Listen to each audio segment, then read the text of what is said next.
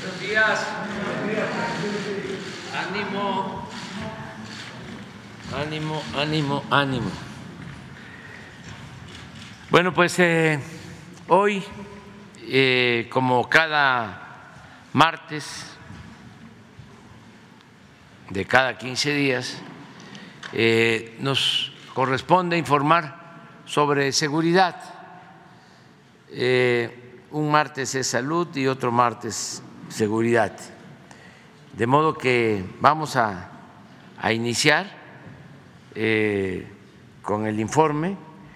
Al final también se va este, a informar sobre eh, la capacidad del aeropuerto Felipe Ángeles.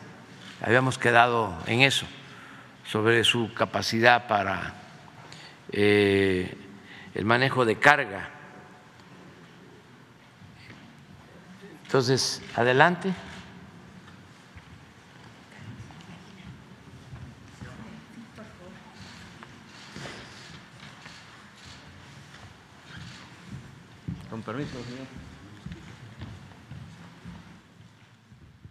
Muy buenos días. Para dar el informe de seguridad conjunto del 17 de enero al 6 de febrero de este año. La que sigue, por favor. En lo que se refiere a efectivos desplegados en el territorio nacional, eh, son aproximadamente 200 53.841, de los cuales 192.000, el 76% son los operativos, y el resto, 61.000, es el 24% es el apoyo logístico. Aquí se pueden ver todos los eh, aeronaves, vehículos y todo lo que se utiliza para hacer eso. La que sigue, por favor. En lo que se refiere a personal desplegado, tenemos 38.123 elementos para cumplir estas acciones que las vamos a ir viendo una por una. La que sigue. En lo que se refiere al mantenimiento del Estado de Derecho por parte de esta Secretaría, en lo que se refiere en el mar, en la tierra y en el aire, en el periodo del que estamos hablando se llevaron 350 operaciones en la mar de operaciones de guardia costera en la tierra 390 operaciones de seguridad de instalaciones estratégicas y 430 operaciones de vigilancia permanente contra el narcotráfico y pesca ilegal, un total de 1.170 operaciones con 15.300 elementos desplegados. La que sigue. A la operación en lo que se refiere a protección marítima y portuaria, seguridad en los puertos, que se da vigilancia, se da verificación, visitas, inspecciones y funciones de guardia costera. Son a 117 terminales marítimas y portuarias, 20 vigiladas por las unidades de protección marítima y portuaria y las 97 restantes por los mandos navales. Hay 3.100 elementos desplegados. Y aquí se puede ver todo lo que se ha hecho en patrullajes y recorridos a pie, vehículos, embarcaciones menores y todas las inspecciones que se han realizado. La que sigue, por favor. Aduanas marítimas, la recaudación de este año, aquí se puede ver, en lo que va, fue de enero, representa más o menos el 59% de la recaudación total. Tenemos 290 elementos navales en las aduanas y 2.194 eh, personal civil que nos acompaña a hacer esa, labor. La que sigue.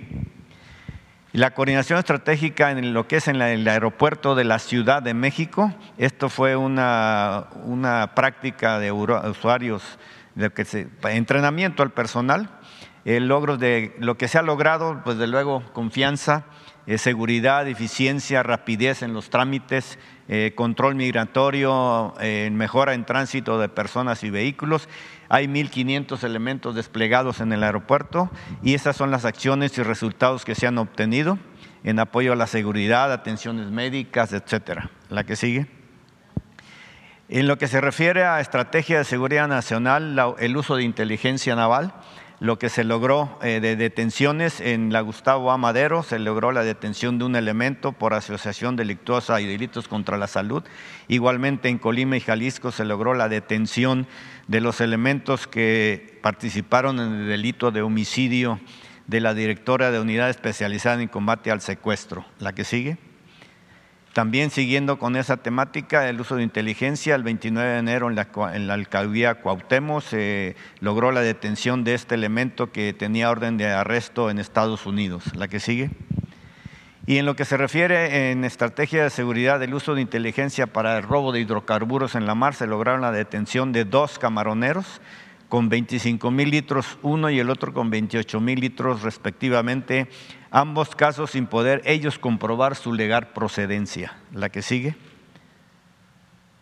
En lo que se refiere a erradicaciones, amapola en el estado de Durango y Sinaloa, se han eh, erradicado 19 plantíos de amapola con un total de plantas, un aproximado 3.5 millones en un área de 159 mil metros cuadrados y un peso aproximado de cada planta de, 30, de 300 gramos. Igualmente marihuana en Guerrero y Sinaloa, 10 plantíos con un total de plantas de un aproximado de un millón de plantas en un área de 78 mil metros cuadrados con un peso por planta de 200 gramos. La que sigue.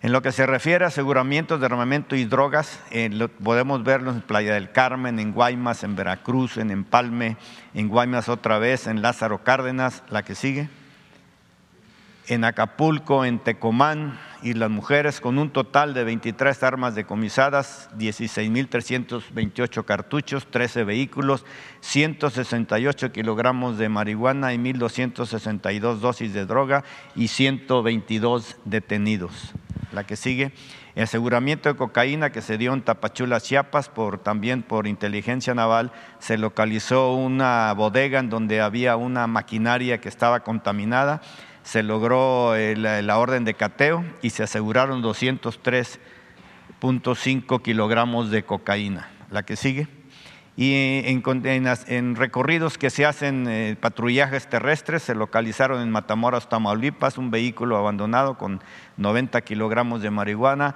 y en, Tecamastelpec, México, en el Estado de México, también se logró otro vehículo con 70 kilogramos de marihuana y pertrechos. La que sigue.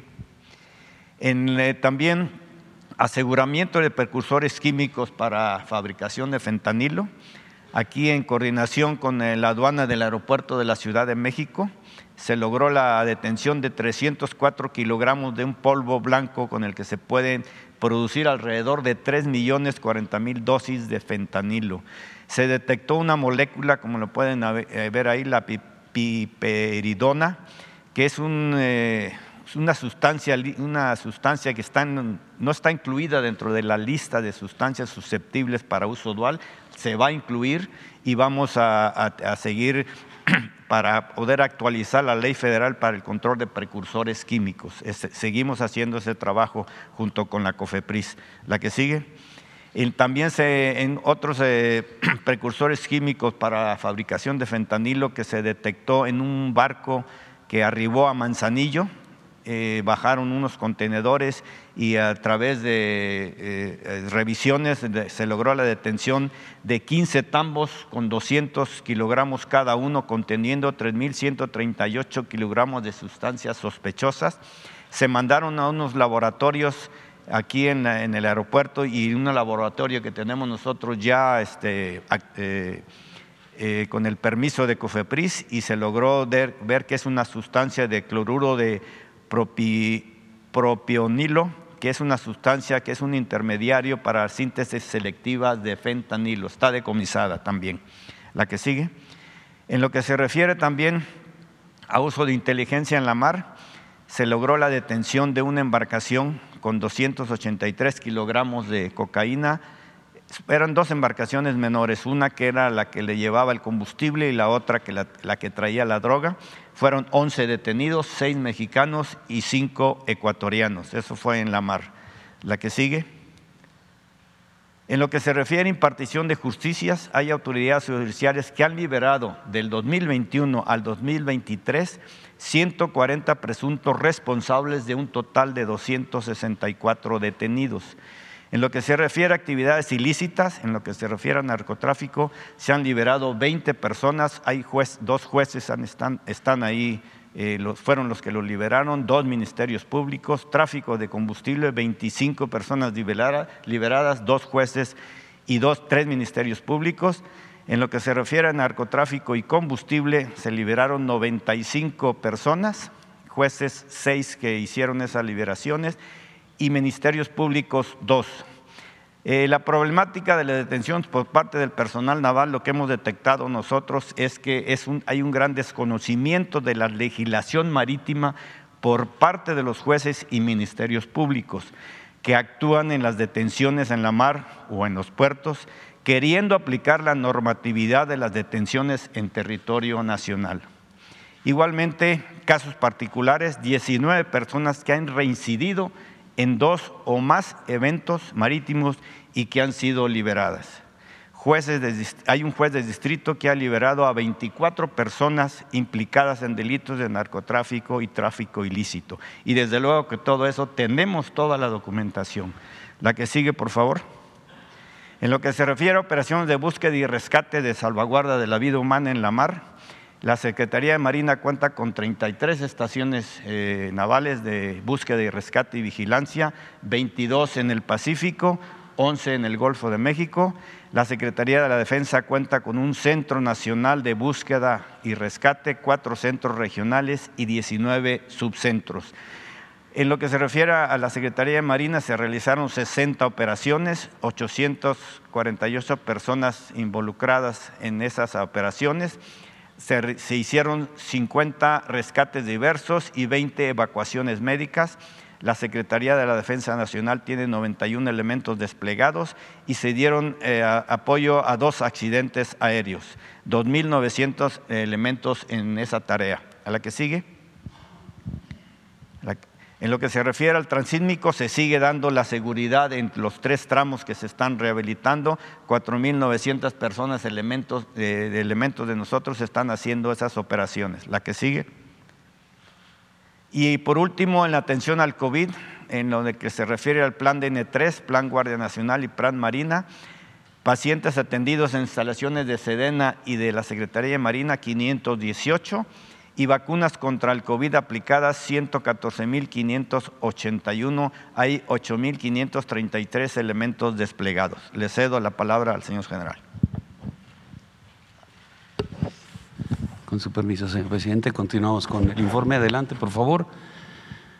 Eh, sobre el efectivo y reclutamiento de la Guardia, tenemos ya en el momento 128.233 elementos de la Guardia Nacional. Tenemos la proyección para el 2023 de reclutar a 13.423 elementos. Iniciamos este mes el reclutamiento, llevamos 118 elementos que se incorporan a la Guardia Nacional. Adelante. Eh, en construcciones eh, ya tenemos 262 compañías terminadas, 82 están en construcción y 150 se iniciarán en los siguientes meses. En cuanto a coordinaciones estatales, 7 en construcción, 15 eh, coordinaciones de batallón, ya concluimos una unidad habitacional y 4 están en construcción. La que sigue. Eh, en cuanto a apoyos de seguridad eh, desde a, la, a, la, Secretaría del Bienestar, 1.489 apoyos en el ámbito de los programas sociales. en reclusorios se trasladaron a 14, eh, hubo 14 traslados de, de internos. Eh, en reubicaciones. a la Secretaría de Agricultura y Desarrollo Rural se trasladaron 28.533 toneladas de fertilizante a las diferentes áreas eh, de la República. Eh, al, al metro continúa dándole seguridad a las 12 líneas y 190 estaciones. Adelante. Eh, aquí tenemos 11 misiones. De estas 11 misiones que cumplen las cuatro fuerzas que tenemos, eh, se emplean 164.233 eh, elementos. Guardia Nacional, Ejército, Fuerza Aérea y Marina. Adelante. Eh, dentro del uso de la inteligencia, en este periodo se hicieron las detenciones de 615 de este, personas. 18 son detenidos relevantes, que aquí los vemos en la lámina. El día 19 en Salvatierra, dos personas. Eh, este, generador de, violencia en Tarimoro y Salvatierra, Guanajuato, del cártel Santa Rosa de Lima. Eh, el día 20, dos personas en, en Durango. El día 21 de enero en Jopelchen, Campeche, una persona. Esta persona eh, este, eh, operaba en lo que era Jopelchen, Calakmul, Champotón y Geselchacán. Eh, se, encargaba de habilitar pistas de aterrizaje. Este fue detenido por la Fiscalía del Estado de, este, Campeche. Adelante, por favor. el día 18, tres personas y el día 20 eh, eh, otras tres personas. Estos están relacionados con el, los, el hallazgo de 53 eh, cuerpos de personas indocumentadas que fueron localizadas en el interior de una caja de tractocamión el día 27 de junio del año pasado en San Antonio, Texas. el día 24, una persona más por la Fiscalía del Estado de, Chihuahua, eh, es líder de la organización de los Mejicles. Adelante. El día 31 en Zacapu, Michoacán, eh, una persona más del cártel Nuevo Imperio y el día 31 en Toluca, un operador eh, financiero o este, logístico de esa misma organización. el día 3 de febrero en la Ciudad de México, cuatro personas este, eh, es un grupo criminal dedicado al tráfico de cocaína, considerado generador de violencia aquí en la Ciudad de México y el estado de Morelos. Adelante. Eh, también eh, dentro de estas detenciones relevantes en Victoria, el día 18 de enero, se hicieron ah, con trabajos de, inteligencia y Fiscalía General de la República y Ejército, se practicaron tres órdenes técnicas de investigación y se detuvieron a 12 eh, presuntos miembros del cártel Jalisco Nueva Generación con armas, de este, cartuchos, dosis de, de marihuana. Adelante.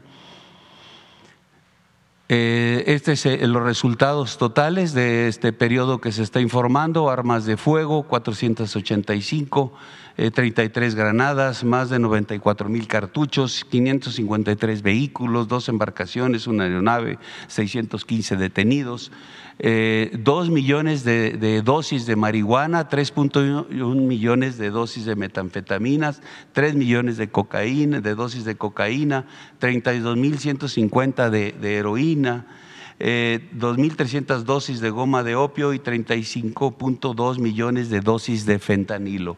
46 laboratorios, 68 inmuebles asegurados, 1.4 millones de pesos moneda nacional y 545.293 dólares. De aquí, de todos los resultados, el 32% fue en flagrancia delictiva, eh, igual porcentaje de coordinación interinstitucional y 36% en productos de inteligencia, con todas las, eh, de este, o, todas las, dependencias que tienen inteligencia participan para estos resultados. Adelante. La siguiente. Eh, dentro de los aseguramientos de, drogas, hubo 203 aseguramientos en el periodo. De esos 203, 9 son relevantes. El 22 en Hermosillo, 269.5 o este, litros de metanfetamina líquida. El día 27 en Querobabi, 434 litros de metanfetamina líquida. El día 28 de enero, 246 kilogramos de cocaína. La siguiente. La siguiente, por favor. Eh, el día 29 en Tijuana, 1.800 kilogramos de marihuana. Eh, el día primero de febrero en Ensenada, 500 eh, kilogramos de metanfetaminas y de 27.5 kilogramos de cocaína. El día primero de febrero también en Culiacán, 279 mil pastillas de fentanilo y 18 kilogramos de esa misma droga y 2 kilogramos de opio. La que sigue. En Cozalá, eh, Sinaloa, el día 3, 340 kilogramos de metanfetaminas y ese mismo día en Opodepe, Sonora, 434.85 también de, ese mismo enervante. El día 5 de febrero, 222 kilogramos de metanfetaminas y 883 litros de metanfetamina líquida la que sigue, por favor. En cuanto a localización y destrucción de plantíos de hoja de coca, fueron 10 en el periodo, de este 26.497 metros cuadrados, un almácigo, y son 875 plantas. Llevamos 88 plantíos hasta en la administración adelante. Aquí los aseguramientos de armamento, los más eh, relevantes, hubo 172 aseguramientos de armamento, seis son relevantes. El día 19 en Aguililla, Michoacán, cinco armas largas, dos granadas y dos artefactos explosivos. El día 21 en Mazatlán, dos ametralladoras calibre 762, cinco armas largas, cargadores y cartuchos. El día 22 en Ciudad Juárez, Chihuahua, también una ametralladora Browning, 22 armas, eh, armas 16 largas y 6 cortas, eh, un lanzagranadas, cargadores cartuchos. Adelante. Eh, el día 23 en Cualcomán, tres armas largas, cargadores, cartuchos, 23 artefactos explosivos. 130 detonadores eléctricos. Eh, el día, ese mismo día, eh, perdón, el día 26 en eh, Montescobedo, Zacatecas, 21.840 cartuchos. El día 30 en Aguililla, siete armas largas, cargadores, cartuchos y 18 artefactos explosivos improvisados. Adelante. en, en, cuanto a aseguramientos de laboratorios clandestinos, en el periodo 46 laboratorios, con 106.055 kilogramos de sustancias químicas, 122 reactores de síntesis orgánica y 29 condensadores. Adelante. Eh, sobre eh, aduanas, eh, 4.143 efectivos, hubo 57 detenidos, 427.503 dólares asegurados, 49 vehículos, 13 armas, cargadores, cartuchos, 226 kilogramos de eh, cocaína. Adelante. Eh, hubo 62 eventos, 62 aseguramientos en las aduanas en el periodo, cuatro de ellos son relevantes. Aquí los tenemos, el 18 en Escobedo, Nuevo León, seis cheques por 47.735 dólares en total y 1.847 dólares en efectivo, 50 euros. Y detenido el día 19 también este, 39 eh, componentes para arma calibre 5.56, un vehículo y un detenido. El día 23 de enero, eh, un cheque por 124.058 dólares y el día 28, eh, 80.010 dólares eh, americanos en Tecate, Baja California. Adelante. Estos son los resultados de Fuerzas Armadas y Guardia Nacional en el combate al narcotráfico y actividades de seguridad pública.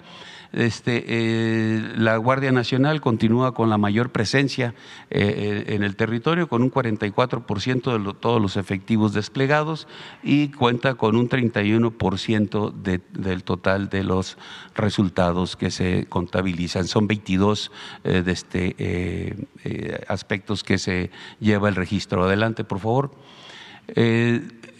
en, el periodo también se aseguró este, una aeronave a través del, sistema eh, integral de vigilancia aérea para detectar vuelos ilícitos. el día 24 se detectó una aeronave, eh, se aseguraron dos personas, la aeronave, armas, cuatro armas de fuego, 255 kilogramos de cocaína. El que sigue, por favor. Eh, sobre el, combate al mercado ilícito de combustibles, 17 personas detenidas, 282.074 litros de combustible recuperado, 144 tomas clandestinas localizadas e inutilizadas. Se transportaron de 109 millones de litros de combustible en las pipas con las que se apoya a Pemex.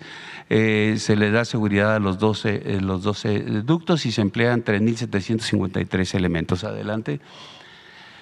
Eh, hubo cinco aseguramientos eh, importantes en este combate, pero tres eh, relevantes. El día 19 en Tula de Allende Hidalgo, 13 personas detenidas, tres vehículos, un autotanque, 26 contenedores, 26.300 litros de hidrocarburo y también 20 gramos de marihuana.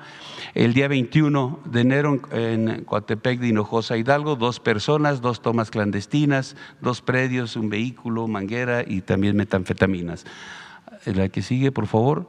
Eh, aquí tenemos el día 2 de febrero en Tula de Allende Hidalgo, cuatro inmuebles, 14 vehículos, un, camión tipo Bacto, motocicletas, cargadores, 25.300 litros de, hidrocarburo recuperado.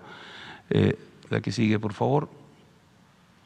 En cuanto al plan DN3, plan de la Guardia Nacional y plan Marina, 82 eventos atendidos con 8.536 personas beneficiadas. Se emplearon 4.336 elementos del Ejército y, y, Fuerza Aérea, 2.200 de la Guardia Nacional y 2.000 de Marina, atendiendo eh, cinco frentes fríos, 46 participaciones en diferentes partes del país, cuatro uh, lluvias, 14 incendios, explosión, fuga de gas, 15 accidentes y un derrumbe. Adelante, por favor. Ahí tenemos la ayuda humanitaria a la República de Chile. Eh, la delegación eh, salió el primer escalón que arribó a las 4.25 del 6 de febrero, ahí a Concepción, Chile, integrada con 120 elementos de, de, del ejército, 30 de CONAFOR, van en una aeronave eh, de la Fuerza Aérea Mexicana, un 737-800 con 11 elementos de tripulación de la Fuerza Aérea. Ya recibieron allá en, en coordinación con las autoridades de Chile una capacitación para ver la situación de los incendios, lo que se está presentando y también cuál es su sistema de comando de manejo de incidentes para que estén también incorporados a toda esta actividad. Y el día uh, de hoy, a las 18 horas, estará saliendo el segundo escalón, 150 elementos de CONAFOR para integrarse a la Delegación de Ayuda Humanitaria. Adelante, por favor. Y sobre la, la ayuda humanitaria a Turquía, eh, el, esta, delegación está conformada por 93 elementos eh, del ejército, 37 de SEMAR, 15 de la Cruz Roja y 5 de Relaciones Exteriores, un total de 150 eh, elementos. También aquí están transportados en eh, un avión 737-800 de la Fuerza Aérea Mexicana con 12 elementos de tripulación. Eh, este, ya, ya este, eh, salieron ahorita, este, despegaron hace unos momentos, van hasta eh, la ciudad de Adana, Turquía.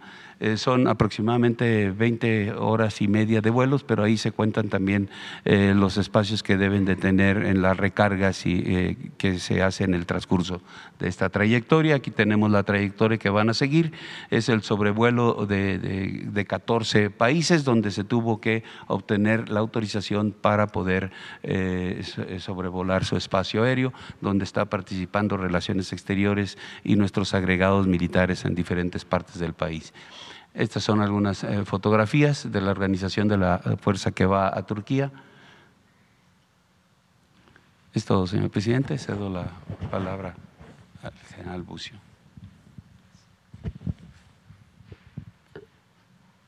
Con su permiso, señor presidente. Bueno, buenos días. Eh, por el programa Cero Impunidad, el periodo que corresponde ahora es del 26 de enero al 6 de febrero. Adelante eh, las instituciones del Gobierno de México que hacen posible eh, este programa cero impunidad. También se incluyen la Secretaría de Seguridad Pública y las Fiscalías Generales de los Estados. Adelante. Eh, Registro Nacional de Personas Detenidas por Delitos del Fuero Común y Fuero Federal. En este periodo tenemos 12.264 detenidos, de ellos 11.938 puestos a disposición o presentados ante el Ministerio Público. Adelante. Tenemos el día en este periodo la extradición de dos integrantes del cártel de Sinaloa, Benjamín N., Verónica N. Eh, fueron extraditados por ser requeridos por la Corte Federal del Distrito Norte de Georgia por los delitos de asociación delictuosa contra la salud y lavado de dinero. Adelante. Tenemos el caso de la detención de Claudio Eugenio N., esto en Altar, Sonora. Eh, esto por los delitos de amenazas cumplidas, lesiones calificadas, entre otros, contra una persona que se gana la vida atendiendo un puesto de comida. En este evento eh, fue grabado y subido a las redes sociales y se apreciaba ahí el, eh, la agresión a la persona de eh, puesto de comida, de tacos, y esto pues hizo posible la identificación y la detención de esta persona. Adelante. También tenemos la detención de un grupo dedicado al narcomenudeo. Son ocho personas por cometer delitos contra la salud, producto de un cateo en un inmueble en Naucalpan. Al parecer son del grupo criminal liderado por una persona conocida como alias el 20, Néstor Arturo N. Adelante. Eh, la detención de un multihomicida de policías en Sonora, eh, Héctor N., alias El Negro, prófugo de la justicia desde hace 13 años. Él eh, está acusado del homicidio de seis personas, entre ellos tres agentes de la Policía Estatal Investigadora y uno de ellos era el propio comandante de la policía. Adelante. Eh, un presunto líder de los mexicles en Chihuahua, se trata de Urbano N, fue detenido en la ciudad de eh, Ciudad Juárez, señala, eh, como digo, presunto líder del grupo criminal de los mexicles. Él había quedado al mando después de la muerte de Ernesto Alberto Piñón de la Cruz, alias El Neto, que es uno de los fugados, o era uno de los fugados del Ceferezo número 3 el día primero de enero del presente año. Adelante. En Michoacán se logró la detención de un homicida de un policía de investigación eh, de, nombre Javier, José Javier Hernández Hernández, quien era el director de la Policía de Investigación en Uruapan. Su detención sucedió al día siguiente de la, del homicidio del policía. Adelante. En cuanto al eh, cómo se encuentra la situación de los prófugos del Cerezo número 3 de Chihuahua, los fugados el día primero de, enero. Eh, a la fecha, seis de ellos han fallecido, 14 han sido recapturados y solamente continúan 10 prófugos de la justicia. Adelante. De los operativos relevantes encabezados o coordinados por Sedena en este periodo son 58 operativos relevantes en los estados que se mencionan. Los resultados son 82 personas detenidas, 108 armas largas aseguradas, 209.388 pastillas de fentanilo y 557 kilogramos de cocaína. Adelante. Este evento ya lo mencionó mi secretario, fue el avión que un avión procedente de Sudamérica y aterrizó cerca de San Quintín con 270 kilos de cocaína. Adelante. Eh, este evento de es el aseguramiento de cocaína oculta en cajas de plátano en un puesto de revisión en, Tuzla, en Huistla, Chiapas. En total, 246 kilos, kilogramos de cocaína se detuvo al conductor del eh, vehículo. Adelante. Eh, la detención de dos integrantes de la organización delictiva Nuevo Imperio, tanto en Michoacán como en el Estado de México, se trata de César N., segundo al mando de esta organización, y Alan Misael N., operador logístico de la misma.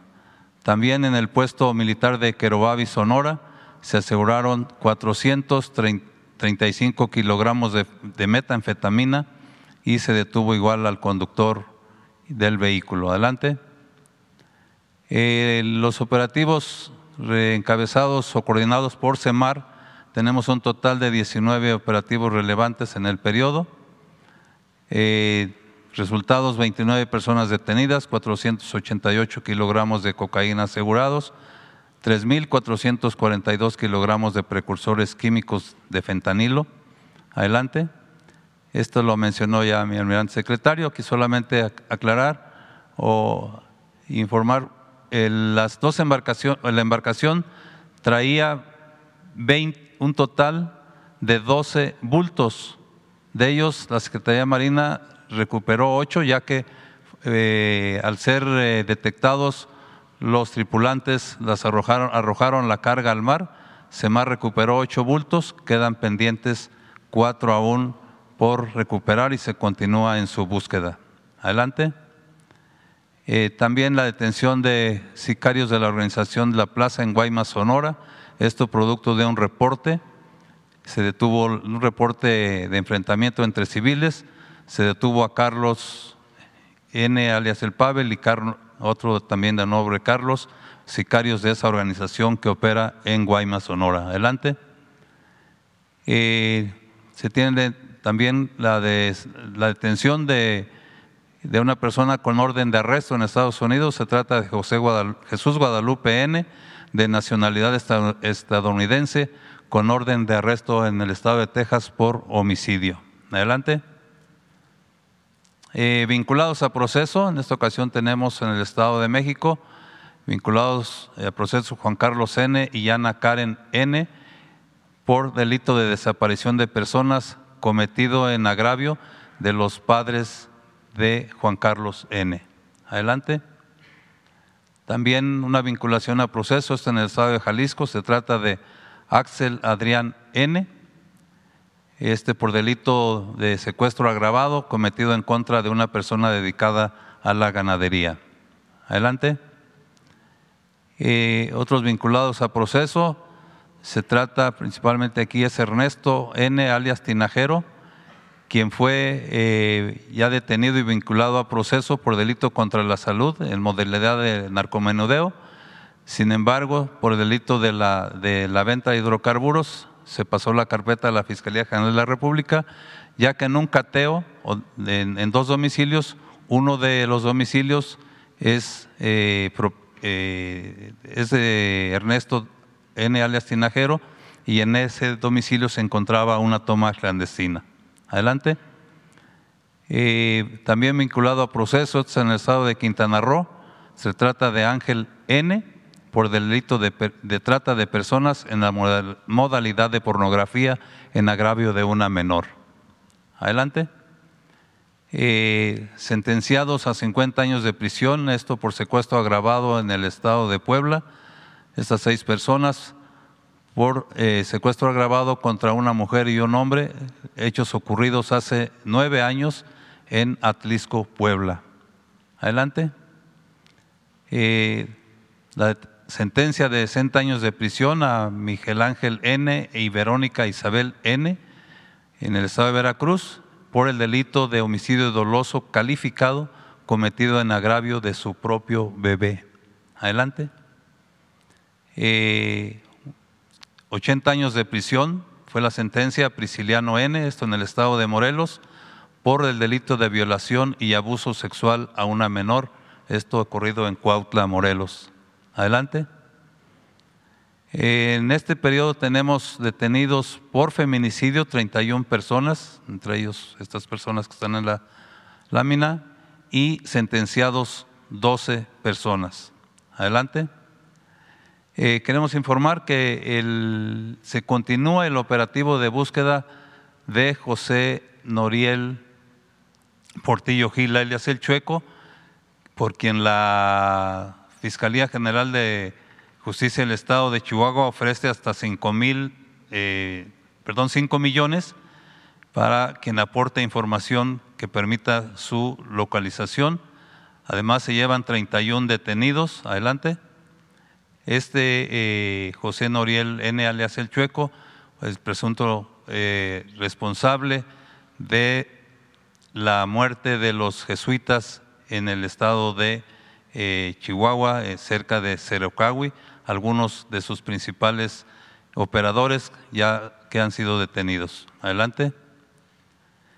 En cuanto al periodista Luis Enrique Ramírez Ramos, quien fue asesinado en el estado de Sinaloa, la Fiscalía General de Justicia de este estado y publicó una cédula de búsqueda y recompensa por un millón de pesos a quien permita, a quien informe, proporcione información que permita la localización y detención de los dos presuntos responsables de este asesinato. Adelante.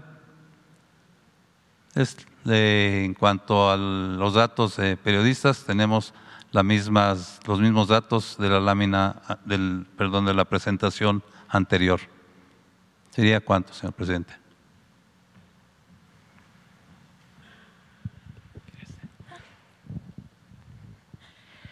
Con su permiso, señor presidente, buenos días a todas y a todos.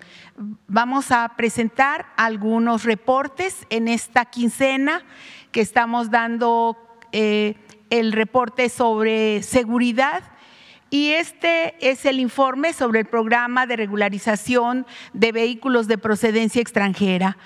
A la fecha del 19 de marzo de 2022 al 6 de febrero pasado, se llevan 1.170.579 vehículos regularizados.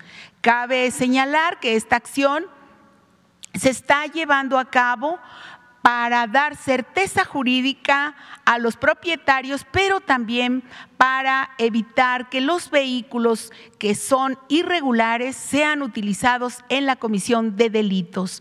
Son 143 eh, módulos instalados en 14 entidades del país está eh, por instrucción del señor presidente. Este programa se está llevando a cabo en estos estados. Actualmente el programa va a terminar el 31 de marzo de este año. Es importante decirlo para que las personas se apresuren a hacer los trámites correspondientes. Adelante. Eh, en estos 143 módulos se han regularizado 1.170, 1.170.579. Aquí está estado por estado cuál es el número de regularizaciones y hay que decir que en el caso de Baja California, Chihuahua y Tamaulipas son los lugares en donde han tenido eh, más el mayor número de regularizaciones. Estos tres estados concentran el 53% del total de los 14 estados. Adelante.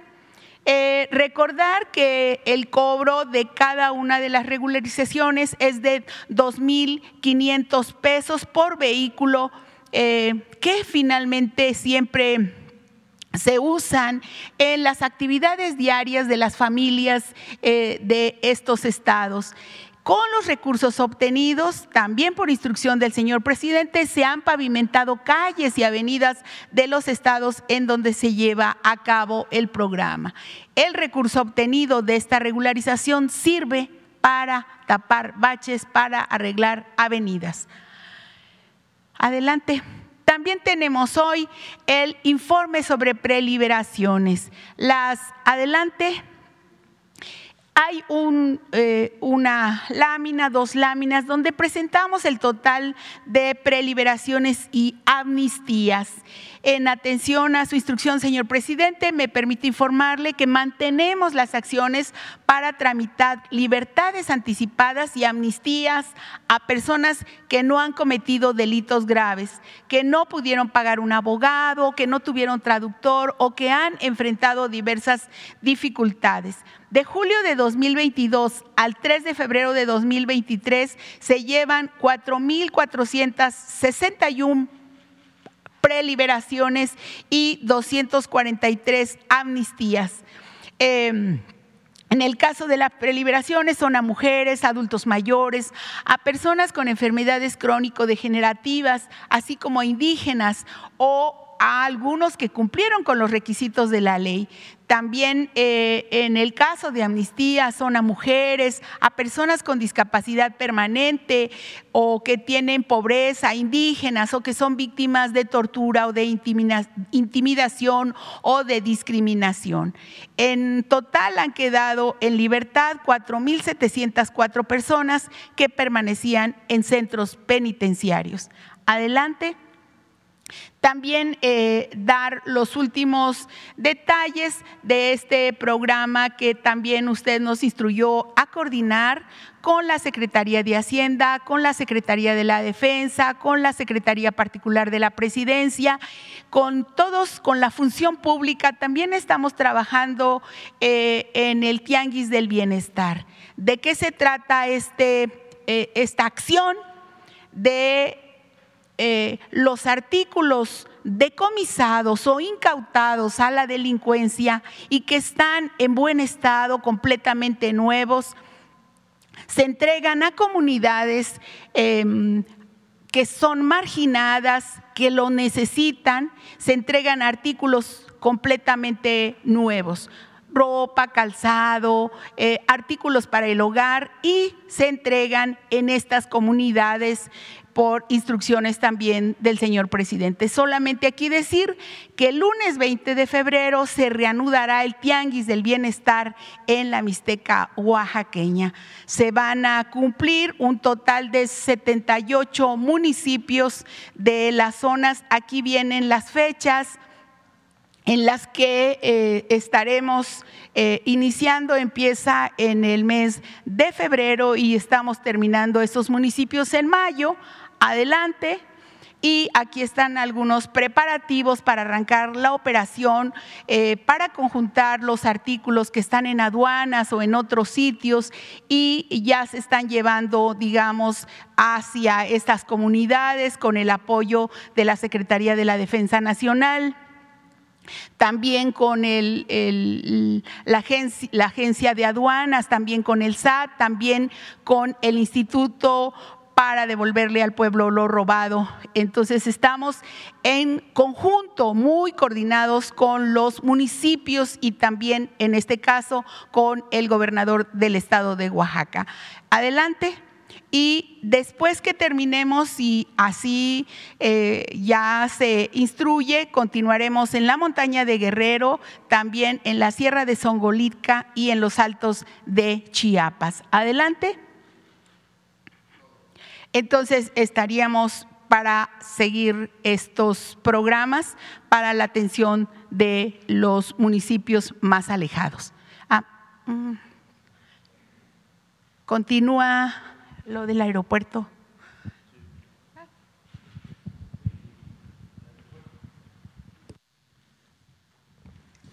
Señor presidente. Tenemos un, video donde vamos a mostrar las capacidades eh, que tiene el Aeropuerto Internacional Felipe Ángeles sobre eh, la carga. Eh, inicialmente el video considera ahí desde una parte informando también las las instalaciones importantes que están establecidas ahí mismo, y, pero oh, va a, este, a mostrarse principalmente todo este sistema de carga, todas las capacidades, todo lo que podemos desarrollar. E inclusive también ahí se da la información de eh, lo que puede ser una proyección para años posteriores de conformidad al crecimiento y desarrollo de esta misma instalación estratégica de México. Adelante, por favor.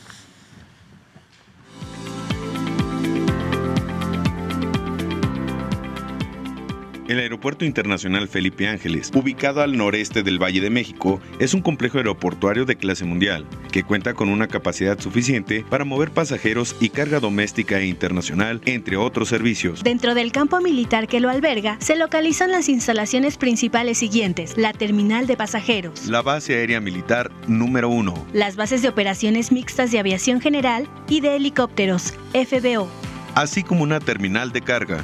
El diseño y tecnología del Aeropuerto Internacional Felipe Ángeles lo convierten en el único en su género, en toda Latinoamérica y con estándares similares de los países más desarrollados del mundo. El edificio de la terminal de pasajeros tiene la capacidad de transportar hasta 20 millones de pasajeros. Cuenta con 28 posiciones de contacto, 12 posiciones remotas y 5 posiciones de semicontacto, lo que proporciona facilidades para atender hasta 45 aeronaves de manera simultánea.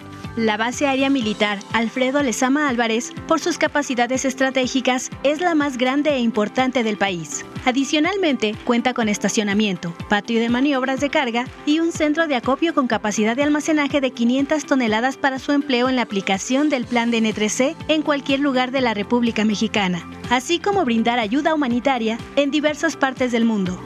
Las instalaciones de las bases de operaciones mixtas de aviación general y de helicópteros FBO están destinadas a proporcionar los servicios aeroportuarios complementarios y comerciales a la aviación privada y ejecutiva nacional e internacional.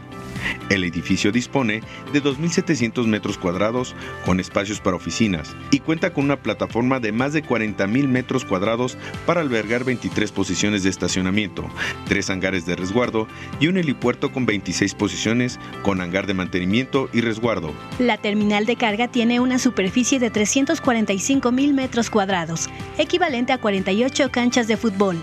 En esta área se localiza un recinto fiscalizado estratégico, 12 recintos fiscalizados autorizados, dos almacenes de carga doméstica y a diferencia del resto de los aeropuertos del país, se cuenta con un patio regulador y un patio de traspaleo. Se considera que la capacidad es suficiente, en virtud que este complejo aeroportuario tiene la infraestructura para satisfacer las necesidades que se tienen a corto y mediano plazo, al contemplar el traslado de todas las operaciones de carga internacional del Aeropuerto Internacional de la Ciudad de México al Aeropuerto Internacional Felipe Ángeles, como se puede apreciar a continuación.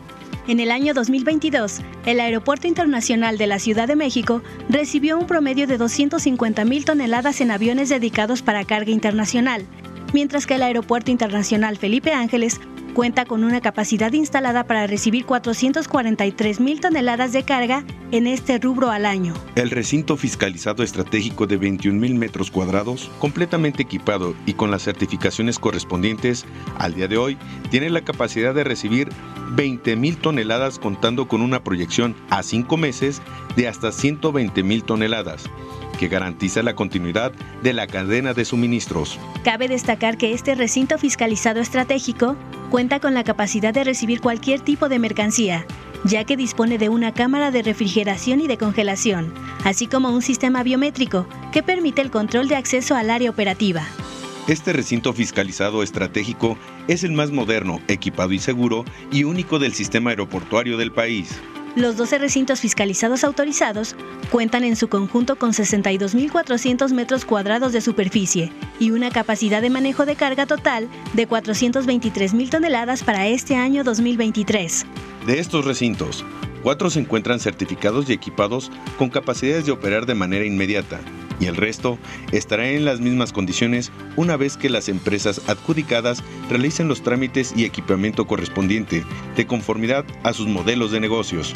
Otra ventaja estratégica de la terminal de carga del AIFA es que en el largo plazo y de conformidad con su programa maestro, se contará con la posibilidad de ampliar la infraestructura para atender hasta 3 millones de toneladas de mercancías al año. De igual manera, y como es evidente, se contribuirá de manera decidida a incrementar los niveles de seguridad y control de las mercancías de importación y exportación que transiten en este aeródromo. El patio de traspaleo dispone de dos plataformas para la concentración y consolidación de las mercancías para su posterior distribución.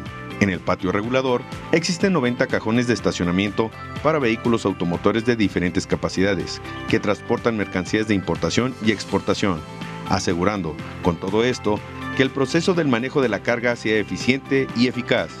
Existe un sistema no intrusivo de revisión para que los vehículos puedan ingresar o salir de la zona de carga. El paso de los vehículos por el sistema no intrusivo busca detectar sustancias prohibidas o peligrosas. Posteriormente, en el segundo módulo, aleatoriamente se discrimina si debe pasar a segunda revisión o bien debe continuar de manera directa a los recintos para su proceso de exportación. La ruta fiscal del proceso de importación se materializa desde la plataforma de operaciones, la cual es custodiada por los oficiales de comercio exterior de la aduana, para el efecto, se emplean equipos de seguridad y los medios a disposición de los agentes aduanales, quienes verifican que la mercancía coincida con el pedimento de importación. Al igual que en los procesos de exportación, las mercancías de importación siguen un proceso similar por un sistema de revisión no intrusiva. Cabe hacer alusión que a partir del próximo 13 de febrero, el Aeropuerto Internacional Felipe Ángeles continuará con sus operaciones mediante seis frecuencias semanales de carga internacional por parte de la aerolínea Viva Aerobús. De igual forma,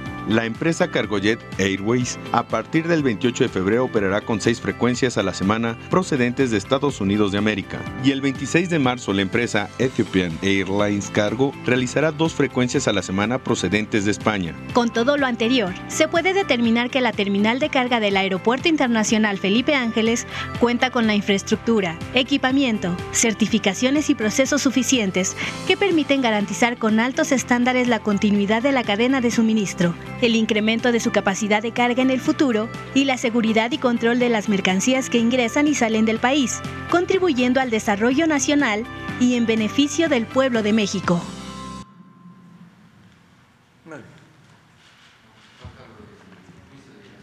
Ah, vamos. Pues todavía nos falta. Este lunes 6 de febrero, en el octavo día de audiencias del juicio contra Genaro García Luna en la Corte del Distrito Este de Brooklyn, Nueva York, testificó Héctor Villarreal, exsecretario de Finanzas de Coahuila, durante el gobierno de Humberto Moreira.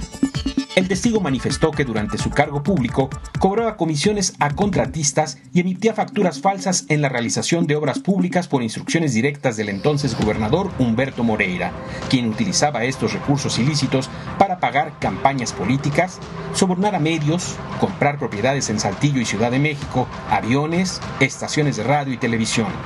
Villarreal afirmó que entre 2005 y 2010 obtuvieron 200 millones de dólares en comisiones, de los cuales el entonces gobernador se quedó con 40 millones y las otras ocho personas involucradas recibieron 2.5 millones cada una. El testigo declaró que Genaro García Luna buscó vender el software de espionaje Pegasus al gobierno de Coahuila y que solicitó ayuda al entonces gobernador Humberto Moreira para tener un acercamiento con Juan Francisco Ili Ortiz, propietario del periódico El Universal, con la intención de limpiar su imagen y de la Secretaría de Seguridad Pública, ya que habían rumores de que García Luna había sido secuestrado por narcotraficantes.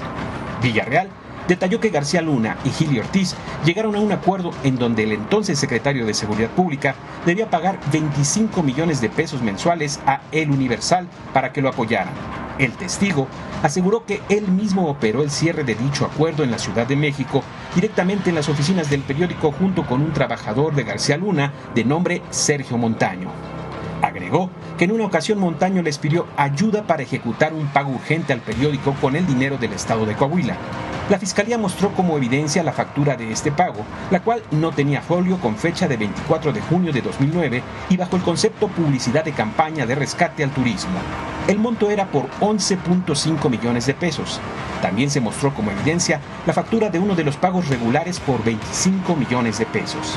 Villarreal declaró haber estado preso en una cárcel de los Estados Unidos durante ocho meses, haber salido bajo fianza y estar en espera de ser sentenciado. Manifestó que cuando llegó a Estados Unidos trajo con él un servidor y todas las facturas que tenía en su poder. Durante el contrainterrogatorio, la abogada defensora Valerie Gottlieb enfocó sus cuestionamientos al estatus migratorio de Villarreal y a los beneficios en su sentencia que espera obtener por declarar en este juicio. Al inicio de la audiencia, el juez Brian Coogan informó a las partes que no aceptaría las pruebas relacionadas a supuestos sobornos de García Luna a medios de comunicación, en específico al periódico El Universal. Sin embargo, después de unas horas cambió de opinión, señalando que aceptaría las pruebas siempre y cuando la información fuera concreta y específicamente relacionada al caso. Durante la audiencia de ayer, también se llevó a cabo el contrainterrogatorio del testigo Francisco Cañedo Zabaleta, ex policía federal que declaró haber visto a Genaro García Luna reunido con Arturo Beltrán Leva y la Barbie. La defensa cuestionó al testigo por haber entregado su reporte a una diputada de oposición en el Congreso, insinuando que sus acciones habían sido motivadas políticamente. Pero Cañedo respondió que no fue a la única persona a la que se le enseñó la carta, sino que lo había hecho a varios políticos, pero nadie le hizo caso, manifestando que la única mujer valiente que hizo su trabajo fue Laida Sansores. La defensa buscó refutar el testimonio del testigo, preguntándole por qué no se había lanzado a la ayuda de García Luna al verlo rodeado por criminales como Beltrán Leiva y la Barbie, a lo que Cañedo respondió que al principio sí lo pensó, pero que se dio cuenta que no le estaban haciendo nada ni intentando secuestrar sino que más bien se trataba de una plática o reunión voluntaria. Al final de la audiencia, la Fiscalía llamó como testigo a Earl Anthony Wayne, embajador de Estados Unidos en México entre 2011 y 2015. En sus breves declaraciones, Wayne afirmó que se reunió en varias ocasiones con García Luna y que en esas reuniones también estuvieron presentes Cárdenas Palomino y Ramón Pequeño, confirmó que a García Luna le costaba hablar de manera fluida, dando veracidad al apodo con el que varios testigos se han referido a él. Narró que en una ocasión fue a la casa de García Luna y que no le pareció ostentosa, pero que sí recuerda que tenía el acuario de agua salada más grande que haya visto. El juicio se reanudará hoy martes 7 de febrero y se espera que uno de los testigos sea Edgar Yeitia. Bueno, este Wenceslao Vargas, es el que quedó pendiente. ¿Está aquí? Presidente. Buenos días, presidente. Gracias por la oportunidad. Soy Wenceslao Vargas Márquez, soy articulista sobre temas de educación, sindicalismo y masonería. Eh, sobre este último tema en particular, usted ha tocado con frecuencia el caso del presidente Madero.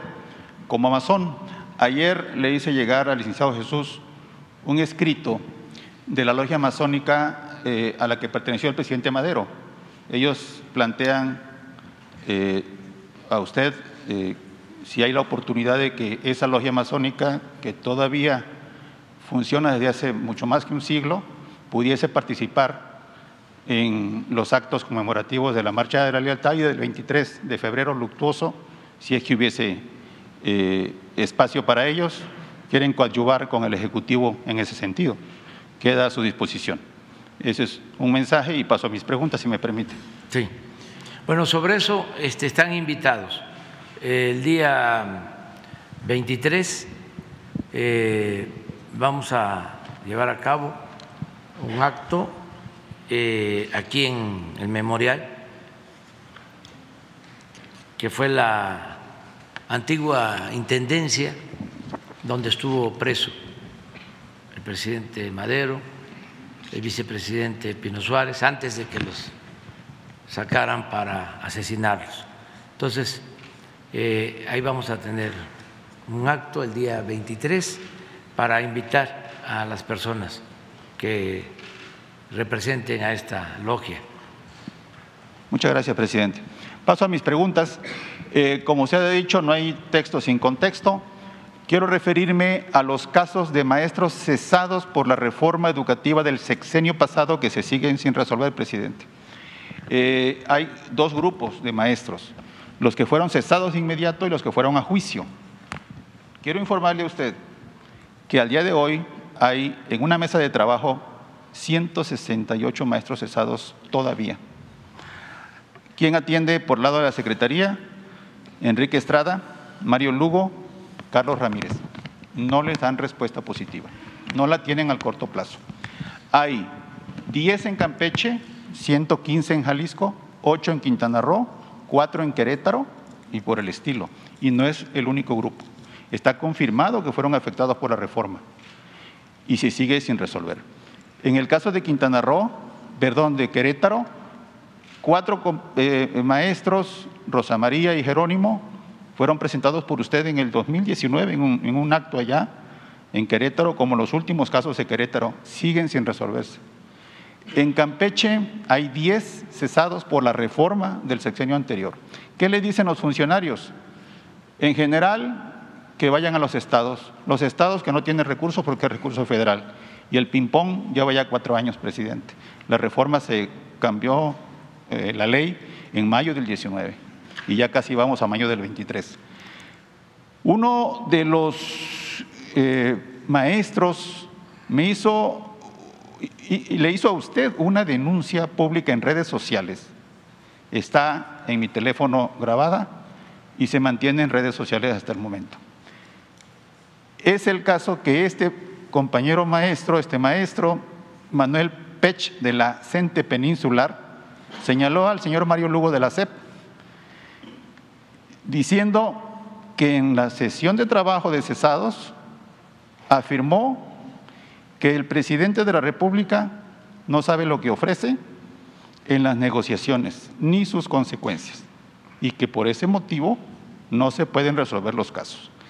Esta denuncia no es mía. Yo soy el medio para hacérsela llegar. La tengo en mi teléfono. Complementariamente le pregunté a otro trabajador si eso era cierto. Se lo pregunté al maestro cesado de Campeche, Francisco Salvador. Me lo confirmó. ¿Hay testigos de eso? Sí, dice, yo soy. Y el resto de los maestros. No hay respuesta. ¿Quién es Francisco Salvador? Es nieto de un trabajador de la familia de usted, presidente. Vive él en Tepetitán, Macuspana, Tabasco. Trabajó para la familia de usted. Su abuelo eh, en la tienda de su señora madre, la señora Manuela Obrador. Eh, como este grupo, hay muchos otros de maestros cesados que siguen sin resolverse. Ojalá la subsecretaria de la SEP, Nora Rubalcaba, la, titular de DGETI, Adriana Plasencia, el, contador Oscar Flores atendieran los casos. En el caso de este trabajador de Macuspana, eh, usted indicó que lo atendiera el contador Oscar Flores y no lo atendió. Ayer me lo dijeron, anoche me lo dijeron, ni lo conocemos, no ha atendido las indicaciones. Entonces la pregunta final, esta primera pregunta es, presidente, Si hubiese indicaciones para los funcionarios de la Secretaría que atiendan estos casos, es un compromiso que usted ha tenido en primer nivel en el discurso de la Cuarta Transformación, pero ahí están los casos pendientes. Ojalá hubiese una indicación enérgica de su parte para que eso se resuelva. Eh, se lo van a agradecer estas familias afectadas por la reforma del año pasado. Y entre otros casos también hay un caso de una directora del CEDMAR 15 de Coatzacoalcos, la despidieron por irregularidades, resulta que está despachando en su casa. Los trabajadores del CEDMAR de Coatzacoalcos le piden la intervención para que eso se arregle. Hasta ahí esta primera pregunta, presidente, si hay manera de que esto se resuelva de manera radical y que los maestros regresen al servicio. Sí. Sí, miren, este em, da la impresión, pues, como que este, no estamos cumpliendo con nuestros compromisos. Eh, yo te puedo asegurar que si quedan esos casos son eh, una minoría con relación al número de maestros que eh, se les reubicó después de que fueron despedidos con la llamada o mal llamada reforma educativa. Entonces, por favor, a ver si está Oscar este, Flores por teléfono que te diga a cuántos maestros que fueron despedidos se les ha reinstalado y cuántos faltan de reinstalación. Porque da la impresión, pues, de que somos este, demagogos, este, mentirosos. Entonces, vamos a aclararlo. Es probable que queden algunos, pero son la excepción, no la regla.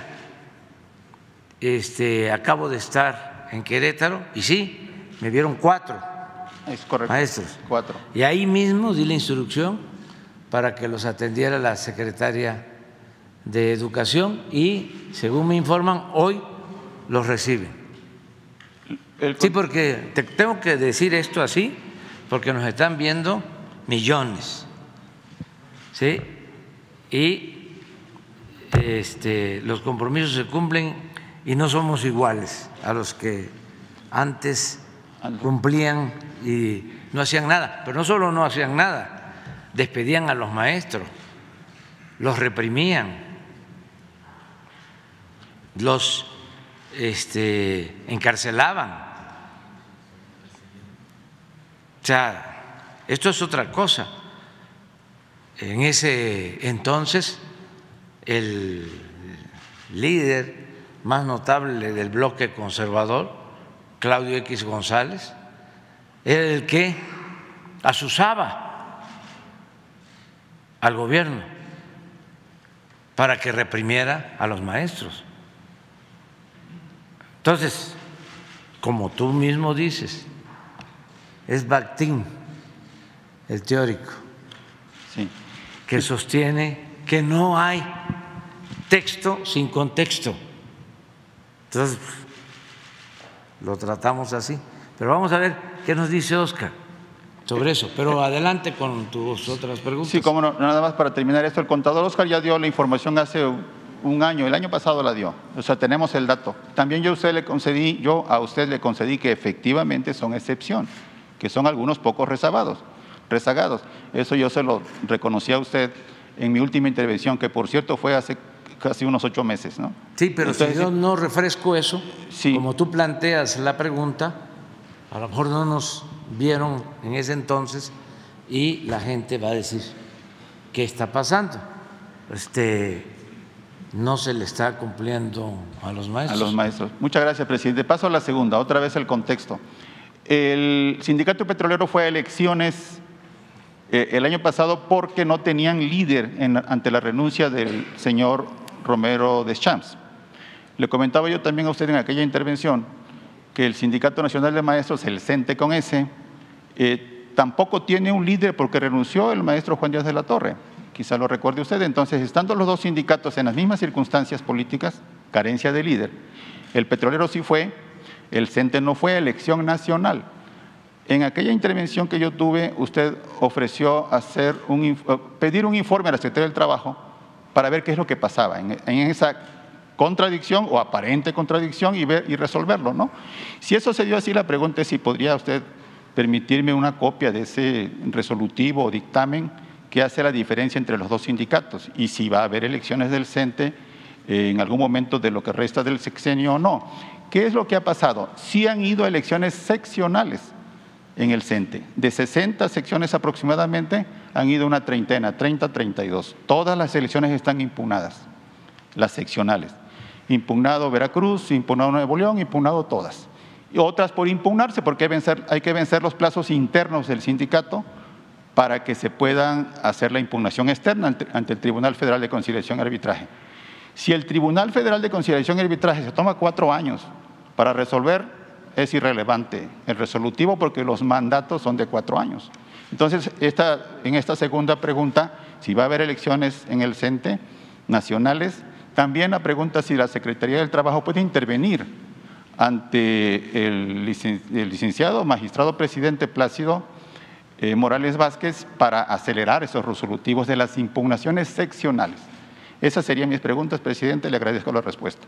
Muchas gracias. Vamos a, este, pedirle a Luisa María que nos dé un informe.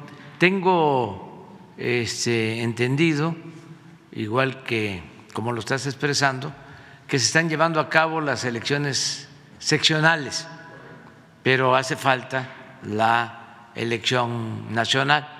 Hay que ver cuál es el procedimiento que están aplicando y este, ver lo que sucede en el tribunal también.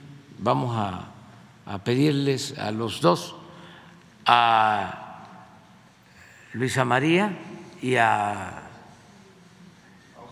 No, Plácido Morales. Plácido Morales. 1059 maestros reinstalados. Sí, sí. Sí, y vamos a ver a los, a los que faltan. O sea, eso esa es la instrucción que los reciba, que se pongan de acuerdo y que los reciban y que nos explique cuál es la causa por la que no se han eh, reinstalado. ¿Te parece? Bien, muy bien, vamos. una, una, tres cuatro y cinco. Presidente Sandra Aguilera de Grupo Larsa Comunicaciones. Presidente, eh, usted está buscando la manera de que los boletos de avión eh, bajen, ya que los costos cada vez son más altos y sobre todo cuando se acerca la fecha del viaje. Estos costos suben por las líneas aéreas, los impuestos y el TUA. El artículo 7 del Convenio de Chicago hace referencia al cabotaje y señala que cada estado contratante tiene derecho a negar a las aeronaves de los demás estados contratantes el permiso de embarcar en su territorio pasajeros, correos o carga para transportarlos mediante remuneración o alquiler con destino a otro punto situado en su territorio.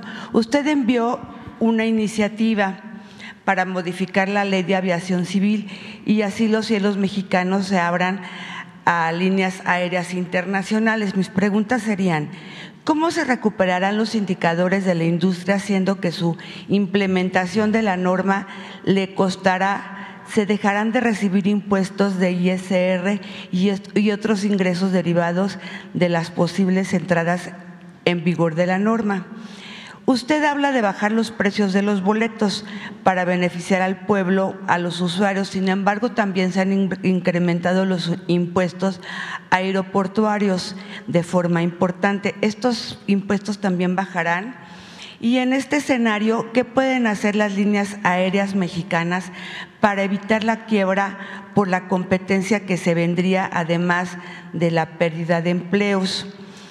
¿El cabotaje también afectará a los taxis aéreos, ambulancias y aviación privada? Esas son mis preguntas, presidente. Gracias. Todavía no está decidido eso, no existe ninguna iniciativa de ley en ese sentido. Es que eh, los dueños de las líneas aéreas de México, pues este, no quieren competencia y entonces, pues como son influyentes, ya echaron a andar una campaña en ese sentido. Pero estamos todavía eh, dando los primeros pasos. Eh, estamos ordenando lo del uso de los aeropuertos, porque como no se construyó el aeropuerto de Texcoco y habían saturado de manera deliberada el aeropuerto de la Ciudad de México, cerrando el aeropuerto de Toluca, pues quedó saturado el aeropuerto de la Ciudad de México. Se construye el aeropuerto Felipe Ángeles y como están molestos porque no pudieron hacer su tranza con el aeropuerto fallido de Texcoco, pues han echado a andar toda una campaña en contra del aeropuerto Felipe Ángeles. Desde que había un cerro enfrente, que estaba ladeada la torre de control, que ahí espantaban, que no iba a servir para nada. Todavía ayer a ver si lo encuentras. Hay algo de Claudio X González sobre lo mismo, ya se les volvió una obsesión. Este, bueno, eh, se tomó el acuerdo sin imponer nada de que la carga pasara al aeropuerto Felipe Ángeles y de manera oficiosa no las líneas que transportan carga, porque hasta por escrito expresaron que están de acuerdo. Echaron a andar una campaña, ¿no? De que no iban a, a, este, trasladarse ¿no? al aeropuerto Felipe Ángeles. En eso estamos, por eso se informa si el aeropuerto de la ciudad movió el año pasado 200 mil toneladas, el aeropuerto Felipe Ángeles tiene capacidad para 400 mil toneladas, para el doble, pero tiene eh, otras ventajas. primero, pues que tiene vías de ferrocarril.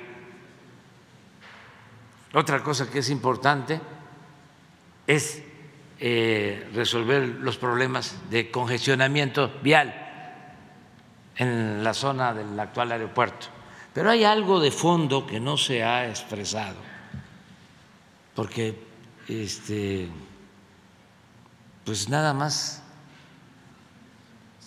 se oponen por, este, por deporte. Em, el Felipe Ángeles, el aeropuerto Felipe Ángeles, permite eh, orientar el crecimiento poblacional del Valle de México hacia el norte, hacia Hidalgo. ¿Y qué significa esto? Esto lo podemos ver incluso en un eh, mapa. Significa que el crecimiento poblacional eh, tiene viabilidad en esas regiones porque hay suelo y hay agua. Eh, en el actual aeropuerto, lo que iban a hacer, entre otras cosas, era saturar el oriente de la ciudad, donde no hay agua, donde no hay posibilidad de crecimiento urbano. Entonces, eh, hacia el futuro, pues va a haber un crecimiento hacia Hidalgo. Ya hay empresas eh, que se quieren instalar hacia Pachuca para utilizar el aeropuerto nuevo. Entonces, lo de liberar este, la llegada de vuelos extranjeros para que haya más competencia, lo estamos analizando. Antes de eso, se va a crear la nueva línea mexicana de aviación. Y eh, si vemos que con eso equilibramos para que no cueste tanto el boleto de avión, si se equilibra, entonces a lo mejor ya no haría falta este, abrir para que haya competencia y bajen los precios. Yo tenemos todavía tiempo porque este año yo ya espero que empiece a volar de nuevo mexicana. ¿Cómo para qué mes, presidente? Y este y tenemos tiempo para resolver sobre lo otro. Eh, lo estamos analizando. Sin embargo, ya empezar. ¿No tienes por ahí los.?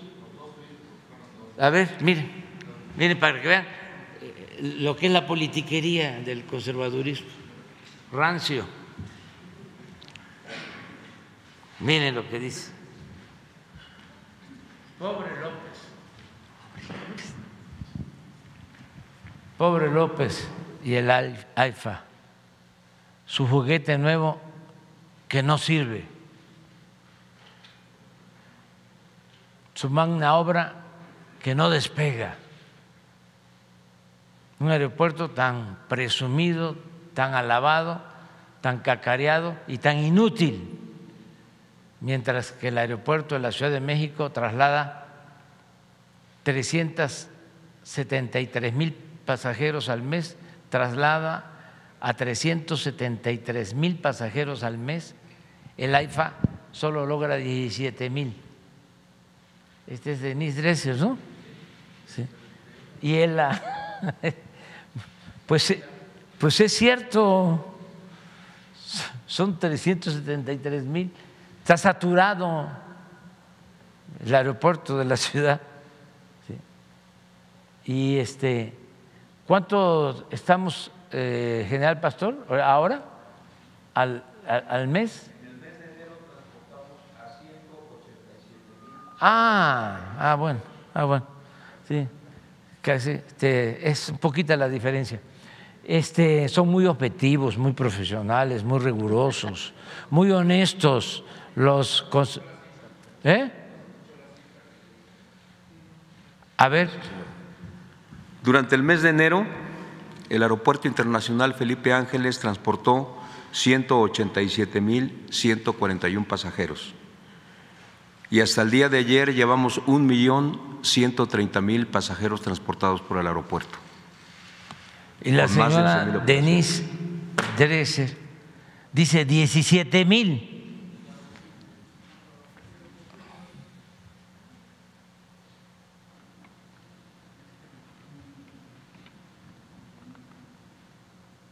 Y eso es lo que este, publica Claudio X González. E, es que eh, son opositores nuestros,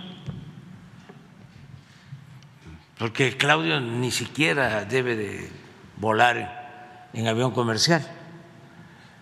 Es hijo de Claudio X González, el que fue,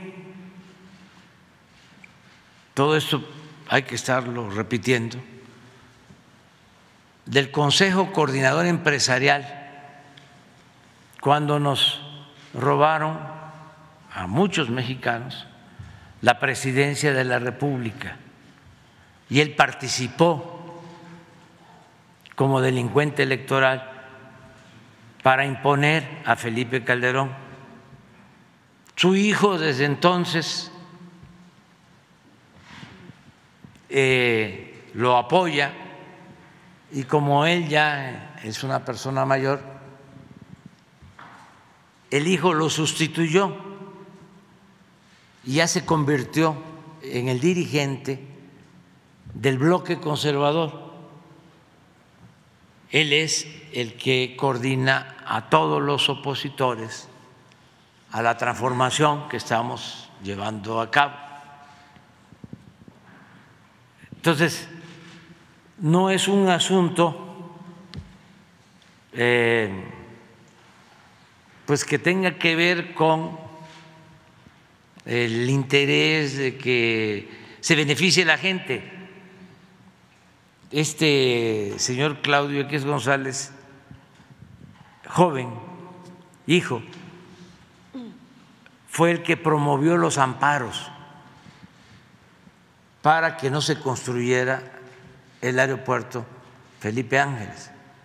Pero hablando de los maestros, yo lo decía hace un momento, era el que quería la privatización de la educación, que estaba en contra de los maestros y que pedía la represión a los maestros. Su papá, cuando el fraude electoral del 2006 llegó a decir que si no nos detenían, no se descartaba que pasara algo como lo que sucedió en Chile en 1973. Es decir, no descartaban un golpe de Estado, lo que hizo Pinochet para ubicarnos quiénes son estos señores que todos los días están en contra y que recogen dinero no solo de potentados y de traficantes de influencia en el país, sino hasta de gobiernos extranjeros para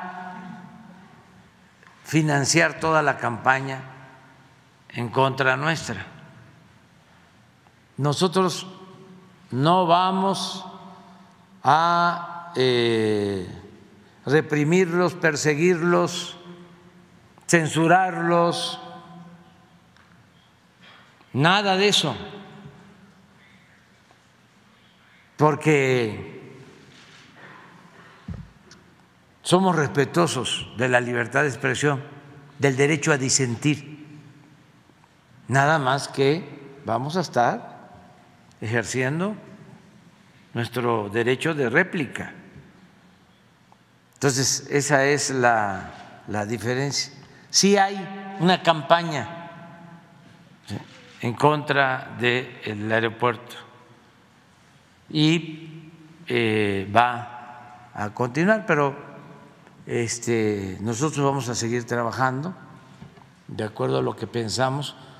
Le conviene al pueblo de México, a todos los ciudadanos, poner por encima del interés personal o de grupo el interés general, el interés del pueblo y de la nación. De hecho, presidente, eh, bueno, en las redes sociales preguntaban lo del cabotaje y al mismo tiempo también eh, felicitaban por el, aeropuerto Felipe Ángeles porque lo ven como muy buena opción. Lo único que dicen es que no tiene promoción el cómo llegar. Creen que tienen que llegar en taxi y dicen que no informan que existen autobuses que parten desde la terminal del aeropuerto 1 y de del Ángel de la Independencia autobuses que cuestan 100 pesos, que hacen 40 minutos y los llevan directamente al Felipe Ángeles y que ahí en el Felipe Ángeles eh, cobran mucho menos los impuestos, el TUA. Y qué bueno que les conviene, que eso también sería muy bueno que lo promovieran para que la gente supiera que existen este tipo de transportes, presidente. Eso era, lo importante era saber que que no hubiera el cabotaje, que existía esa opción del Felipe Ángeles y que era importante que supieran el traslado. Sí. Ahora, sobre eh, cómo llegar al aeropuerto, hay toda una campaña y vamos a seguir este, insistiendo, incluso eh, en este mes vamos a inaugurar la ampliación de una vía. ¿Por qué no lo explica, general? Para cómo llegar y cuánto tiempo se hace. Tenemos 19 puntos del Estado y de la Ciudad de México para salir y llegar del Aeropuerto Internacional Felipe Ángeles, con precios que van desde los 70 pesos hasta los 150, el más caro. Es importante mencionar también que tenemos la línea del Mexibus número uno que parte de Ciudad Azteca, por nueve pesos se llega a Ojo de Agua y por otros nueve pesos de Ojo de Agua al Aeropuerto Internacional Felipe Ángeles. Esta información, además de que la tienen las aerolíneas en sus páginas web, también la tienen las propias empresas de transportación terrestre y especialmente la página del AIFA, del aeropuerto, su página web, tiene toda esta información, incluyendo los sitios de interés y los servicios que se están dando en el aeropuerto. Pero seguiremos eh, siguiendo su consejo, haciendo más intensa esta eh, difusión de las facilidades para moverse hacia y desde el aeropuerto. Y el señor presidente de la República en estos días próximos estará inaugurando una ruta adicional libre de peaje que parte de un, un, punto denominado Puente de Fierro, que es la bifurcación de la México-Pachuca con el circuito exterior mexiquense, para que en un promedio de 10 minutos sin peaje de ese lugar arriben al Aeropuerto Internacional Felipe Ángeles. Muchas gracias. Gracias. Presidente, y ya para terminar, perdón que le diga, pero es que esta es una petición importante, es una petición de, de, una, de una familia, de unos papás de un niño que se llama Ander. Le pusieron Ander al niño porque lo admiran mucho. Este bebé tiene año y medio, presidente, y presenta una enfermedad que se llama granulomatosa crónica. Es una enfermedad muy rara que de 250 personas la tiene una persona, un niño y esta bacteria, eh, bueno, es una enfermedad que puede entrar cualquier bacteria o, cualquier hongo porque eh, le, le, bajan los, el sistema inmune y la única forma de que el, niño se pueda aliviar es haciéndole un trasplante de médula ósea. Eh, ellos lo tenían en el seguro de gastos médicos, sin embargo, lo tienen que llevar a Canadá para que puedan, allá hay una persona compatible y para que puedan hacerle este trasplante. Sin embargo, aquí en México seguramente tienen ese tipo de, de, ayuda que necesitan. Yo les comentaba eso y me decían que no sabían en dónde ni cómo hacerlo. Entonces querían pedirle su ayuda para ver si lo, lo pueden salvar porque el niño vive en una cápsula, en una cápsula y no lo puede visitar nadie y tienen que pagar, lo mantienen con medicamento de quimioterapia de cáncer, entonces querían solicitar su ayuda. Muchas gracias, presidente. Sí, lo vemos ahora. Gracias. Con el doctor Terán. Este, si te pones de acuerdo para que él nos ayude con eso. Sigue, aquí quedamos, ¿no? Ahí ustedes van.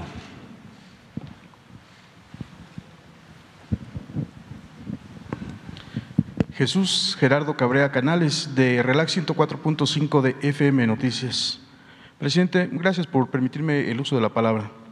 Presidente, sabemos que usted es enemigo de las injusticias, de la corrupción, de la impunidad y de la crueldad humana. Pero hoy en día aún se cometen actos que rayan en lo increíble, presidente. Un ejemplo solamente es el caso de una joven mujer, madre de dos, de dos hijos, que, bueno, pues fueron eh, agredidos, violentados hasta dentro de su propio hogar, les allanaron su domicilio allá en Villa Nicolás Romero. Los presuntos, cinco elementos de la Fiscalía General de Justicia del Estado de México. Y bueno, muy a propósito de que el día de hoy eh, pues, se aborda el tema de la cero impunidad, eh, importante hacer mención de esto. Cinco elementos de la Fiscalía de Justicia de manera violenta rompieron con sus armas los vidrios de la puerta para allanar su hogar sin, ninguna orden para ello. Esto con el pretexto de detener a su esposo, quien lo iban siguiendo después de, llegar de, trabajar por la tarde-noche a su domicilio. La mujer de nombre Karina ZN comenta que fueron momentos de terror, violencia y miedo que vivió con sus dos menores hijos, uno de ocho y otro de, diez años de edad. De manera violenta, ella, a ella la golpearon, la tiraron al piso y con un pie en, su eh, cuello, a punta de pistola, le exigían que dijera dónde se encontraba su esposo, que salió de esa casa por la parte trasera, desconociendo por qué lo perseguían y le disparaban de un vehículo a otro. Otro de los eh, presuntos ministeriales tomó de su hijo a un menor de edad apuntándole en la cabeza con un arma de fuego, amenazando con disparar y quitarle la vida si no decía dónde se encontraba su esposo de nombre Óscar González.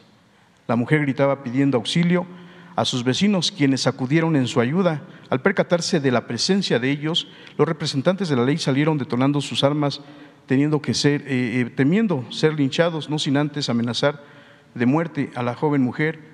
A consecuencia de esa terrible experiencia, se ha deteriorado considerablemente su salud. Ante ello fue que, acompañada de vecinos y y una abogada levantó ante el Ministerio Público correspondiente su respectiva carpeta de investigación, la cual a la fecha duerme el sueño de los, de los justos. Ella, ni, ella ni sus hijos han recibido atención eh, psicológica a pesar de eh, lo sucedido, les ha afectado severamente su salud. Solicitaron ya el protocolo de Estambul, tampoco se lo han brindado. Esto por el castigo corporal, por la tortura que le aplicaron.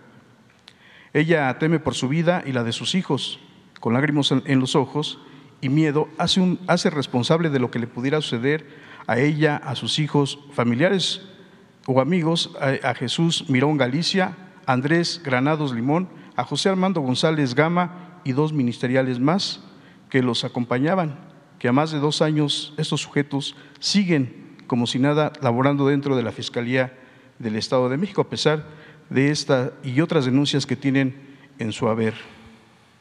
Esta mujer, presidente, solicita su ayuda para que se le haga justicia y ese delito de abuso de autoridad, allanamiento de morada y tortura no quede en la impunidad. Los hechos ocurrieron el día 20 de marzo del 2020. La pregunta es, ¿se podrá hacer algo por ella y sus hijos, presidente? Sí.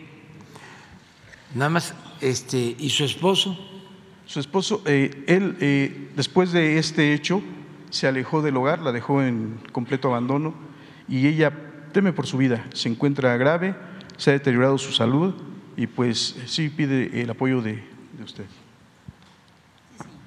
Rosa Isela la va a atender. De hecho, eh, ya, ya se metió el escrito a través de la Oficina de, Atención Ciudadana. Sí. Va dirigido a la, a la, titular de Seguridad Nacional, Rosa Isela. Entonces se ponen de acuerdo ahora para que Rosa Isela la reciba y platique con ella. Y se le va a ayudar y se le va a proteger. Así es, presidente. Y si me permite, otro, otro tema más es el de lo ocurrido injustamente a tres, tres personas, tres gentes humildes, trabajadores, dos albañiles y un carpintero. Ellos llevan 14 años recluidos en el penal de Huitzilchingo, allá en, en Chalco, en el Estado de México. Fueron tres los detenidos, e ingresados a ese centro de adaptación social. Uno de ellos falleció dentro del penal por COVID-19. Comentarle que después de ser vinculados a proceso, fueron sentenciados a compurgar una pena de 68 años de prisión por los supuestos delitos de violación y robo a casa habitación en el municipio de Villa Nicolás Romero, también en el Estado de México. Comentarle, presidente, que eh, se dice que es una injusticia porque los verdaderos autores materiales de este eh, lamentable hecho posteriormente fueron capturados, confesaron su delito a detalle eh, ante las autoridades correspondientes. Tan es así que cuando la víctima, una mujer, fue llamada a declarar, lo reconoció plenamente.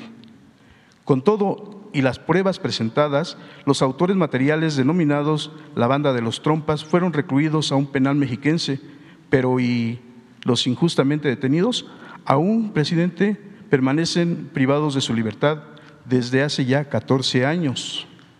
Los detenidos le piden a usted su ayuda, así como a las autoridades correspondientes, para que eh, revisen su caso y corroboren lo dicho por que, porque ellos son un ejemplo más de injusticia e impunidad. Los documentos y escritos ya fueron entregados también a la Oficina de Atención Ciudadana del Gobierno de México. La pregunta es, ¿se podrá hacer algo por ellos, presidente? También.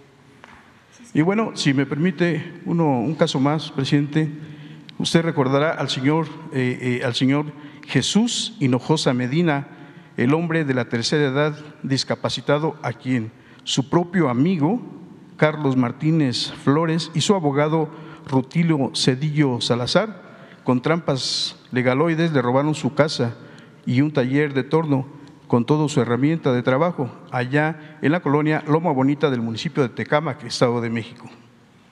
A pesar de que usted giró instrucciones para ayudarlo para recuperar su hogar, aún no ha recibido respuesta. Nadie del Gobierno de México ni autoridad alguna se ha comunicado con él.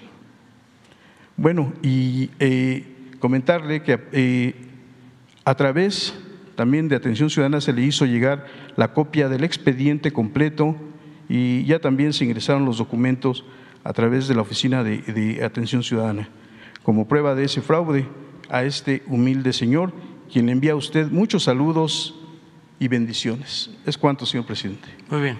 Ahí te encargo. Que platique en, ahora mismo este, y se pongan de acuerdo para los tres casos. Muy bien, adelante.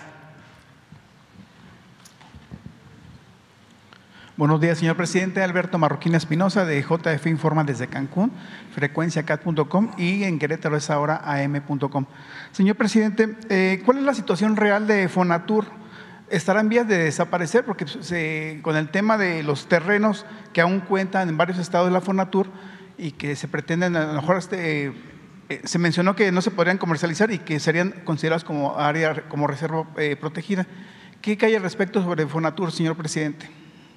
Bueno, este, estamos eh, tomando la decisión de convertir todos los terrenos de Fonatur eh, en reservas naturales protegidas, porque eh, desde hace algún tiempo eh, ha imperado la corrupción en Fonatur y se han ido apoderando de terrenos, de bienes de Fonatur, que son bienes de la nación. Y pues ya no queremos que siga esa corrupción y queremos proteger estos bienes, porque si no, eh, vamos a dejar ahí eh, pues una tentación para que continúe la, la corrupción en Fonatur. Hay casos este, pues muy lamentables, llegaban a hasta rentar la casa presidencial de Cancún, que yo no uso eh, las casas presidenciales y las rentaban hasta para fiestas. Y eh, entregaban bienes de esos terrenos.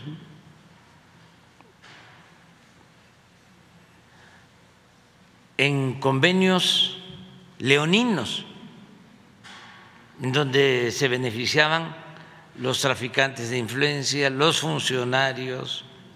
Bueno, ahí está el terreno ese que compraron, Playa Espíritu como 100, 120 millones de dólares en el gobierno de Calderón. Estaba en Fonatur un hermano del que fue secretario de gobernación, Gómez Mon.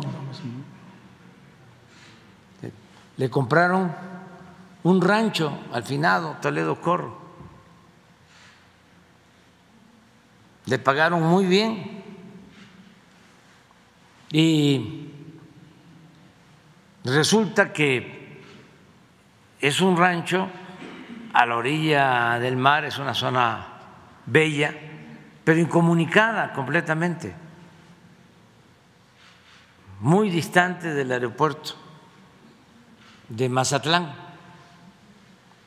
Si querían fomentar el turismo, ¿por qué no compraron los terrenos del aeropuerto de Mazatlán hacia Mazatlán? Para hacer el nuevo Mazatlán como proyecto. Entonces compraron en Escuinapa, casi en los límites con Nayarit, como 1.500 hectáreas, 2.000 hectáreas. El caso es que hemos querido vender ese terreno ya en los avalúos, ya no vale 120, sino 200 millones de dólares, porque hicieron unas instalaciones que no funcionan, un hotel incluso abandonado, pero está contabilizado como este, una inversión.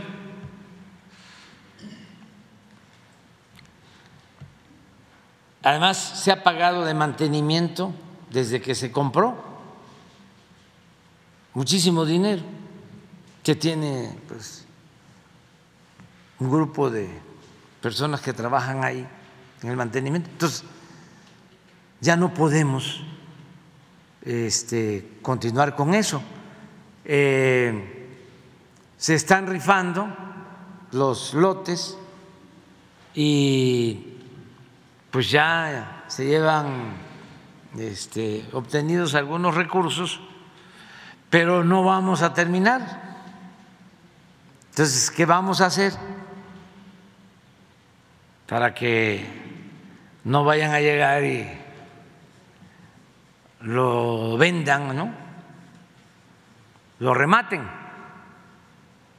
Hace unos días estaba yo recordando, o creo que aquí lo dije, de que cuando lo del FOAPROA, después, lo que le quedó al, al gobierno, vendían departamentos a familiares de políticos en tres mil pesos departamentos en tres mil pesos. Ahora que van a estar los de Infonavit,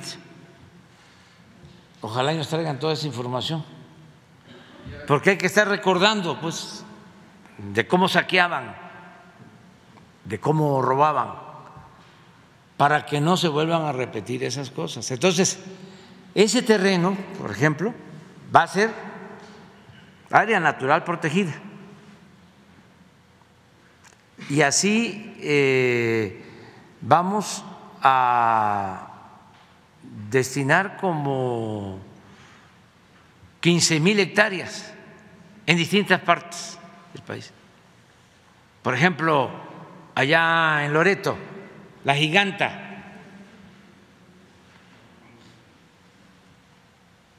Este área natural protegida.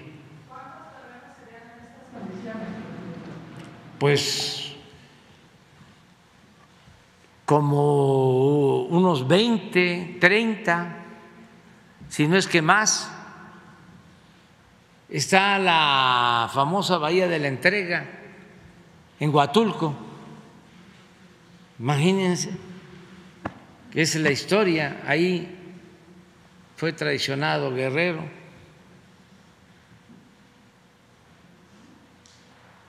Eh, y detenido y llevado después a Oaxaca y fusilado, asesinado. Entonces, eso pertenece a Fonatur y junto hay una reserva nacional. Entonces, vamos a que toda la bahía sea reserva, también para garantizar playas públicas, reservas naturales con playas para que la gente pueda llegar a las playas porque ya también es muy difícil encontrar playas públicas. Se esmeraron en privatizar las playas, las costas. Entonces esa es la decisión. Hoy firmé ya el acuerdo, pero estamos haciendo una revisión, unas consultas, este, para poner todos los terrenos. En, de Huatulco, en el Fonatur? en, en, este, Baja California Sur, en donde en Nayarit, en donde existen todas estas reservas.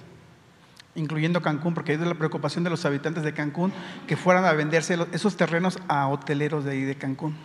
Todo lo que quede, todo lo que quede en Cancún. Hay unos parques, o sea, todo el propósito es dejarlo protegido como reserva natural.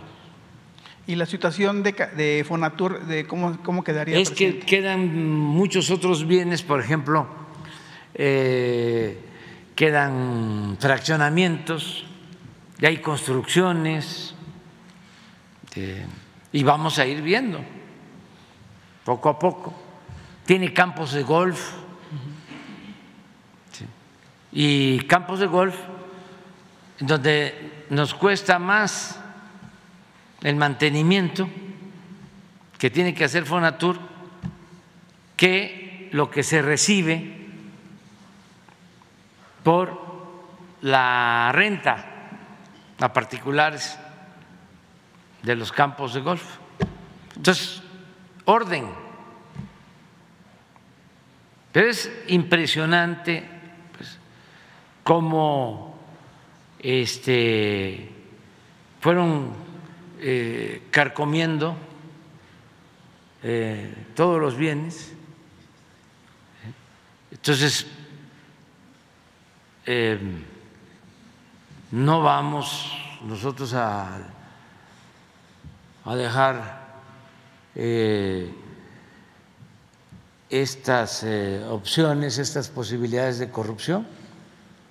Este, reserva natural es nacionalizar, devolver al pueblo lo que es del pueblo, lo que es de la nación. Eso es lo que vamos a llevar a cabo. Eh, eh, señor presidente, perdón, pensando que ahora que estuvo en Querétaro con el gobernador este Mauricio Curi, en, en- en el en los festejos del 5 de febrero, que por cierto el discurso, no se habló nada del discurso de, de Krill, que pues, era más tendencioso y mentiroso que, y no, casi ningún medio hizo hincapié en su discurso, y más sin embargo se hacían hincapié en el discurso de Santiago Krill y de la, y de la ministra, ¿no? Eh, nada más para ver si nos puede comentar algo al respecto. Y dándole seguimiento al tema de la autopista México-Querétaro, como bueno, aquí tenemos a- al comandante de la, de, la, de la Guardia Nacional, ¿qué se ha decidido al respecto? Si platico eso con el gobernador de Querétaro, ¿qué, qué solución habrá al respecto sobre ese, ese tramo de que pasa por zonas urbanas y que ha, ha causado muchos accidentes en, eh, en la autopista eh, 57 en Querétaro? Sí, hablamos de eso. Este, y no descartamos la posibilidad de eh, la construcción del tren. Estamos eh, eh, revisando el proyecto. ¿Se acuerdan ustedes que una empresa eh, china con una empresa mexicana iban a construir ese tren. Hay toda una anécdota sobre eso. ¿Quieren que se las platique? ¿O vamos a perder tiempo? No, adelante. Es que había un empresario muy cercano, muy cercano al gobierno, un señor Hinojosa. Y ese con otros empresarios este, se unieron a una empresa china y este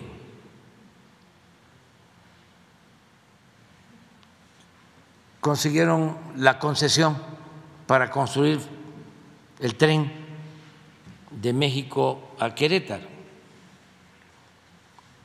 Firmaron el convenio.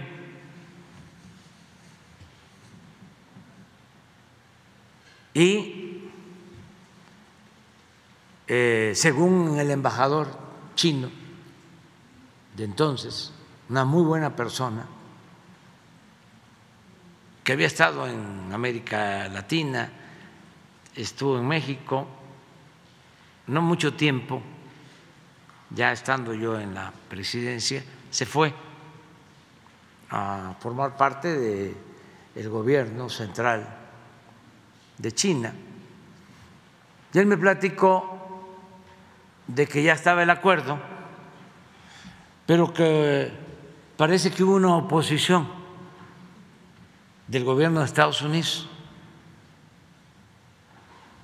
Y entonces, ante eso, los funcionarios mexicanos dieron marcha atrás al acuerdo cosa que les molestó mucho a los del gobierno chino. Al final, pues no se hizo nada, se canceló el proyecto. Entonces,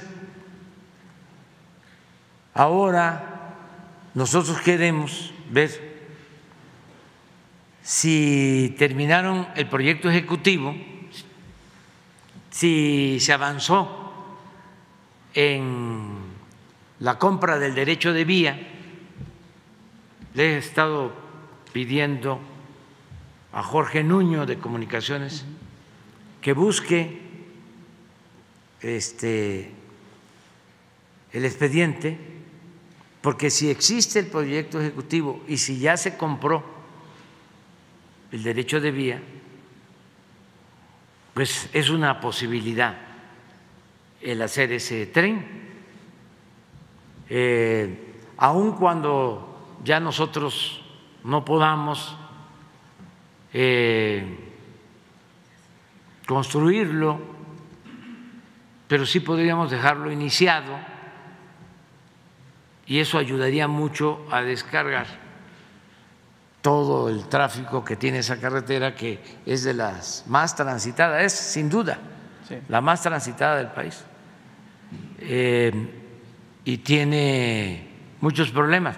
Y hay la, la, la opción, me lo comentaba el gobernador, de que se ampliara un carril más, pero yo soy de la idea de que ya está este, muy, muy, muy rebasada y que lo que se tiene que buscar es la posibilidad del tren, que eso ayudaría muchísimo porque es tren de pasajero y tren de carga.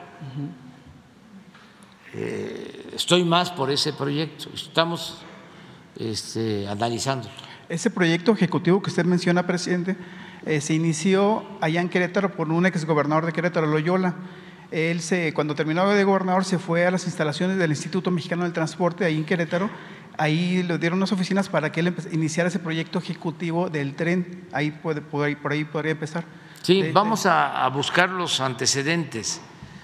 Eh, miren, cuando yo comencé eh, a construir o siendo jefe de gobierno los segundos pisos, fue muy interesante porque eh, ya ah, se hablaba de eso.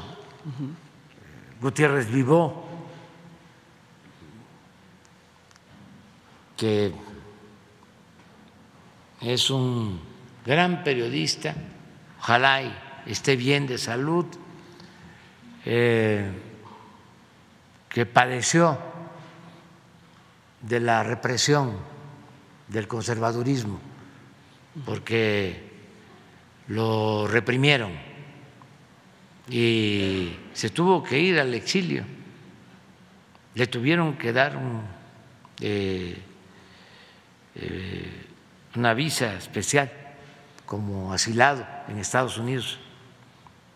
Y allá vive en una situación muy difícil, precaria, pero es una víctima de la represión de los gobiernos conservadores.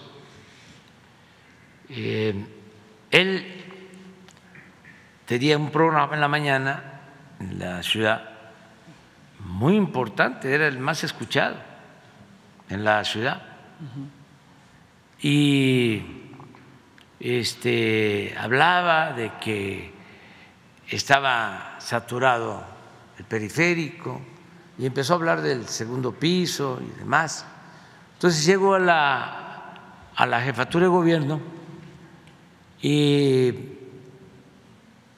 invité a la comunidad judía a una cena aquí en el antiguo ayuntamiento. Está la sede del gobierno de la ciudad.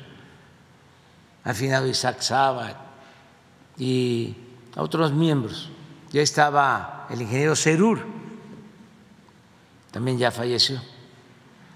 Entonces estamos en la mesa y me dice el ingeniero Cerur, nosotros tenemos el proyecto de construcción del segundo piso del periférico. Me interesó muchísimo. Este, o hicimos el proyecto. Y le digo, ¿tiene por ahí este, el expediente? Sí, ya me contó de que eh, Emilio Azcárraga, papá, también finado, les había pedido a los ingenieros encabezados por él que hicieran un proyecto con ese propósito. Claro, eh, para que se cobrara, pero hicieron el proyecto, se lo presentaron a Salinas y este no transitó, no se aprobó. Y se enojó mucho Emilio Azcárraga y les dijo,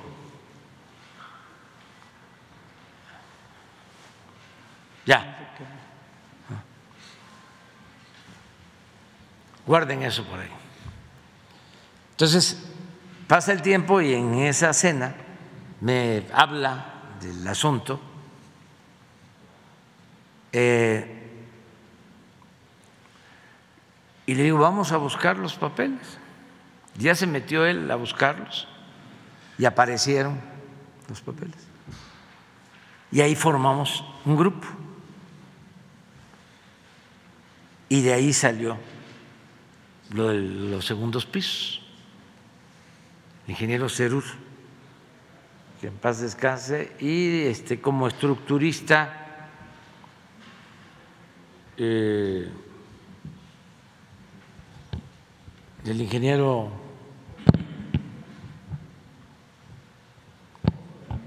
sí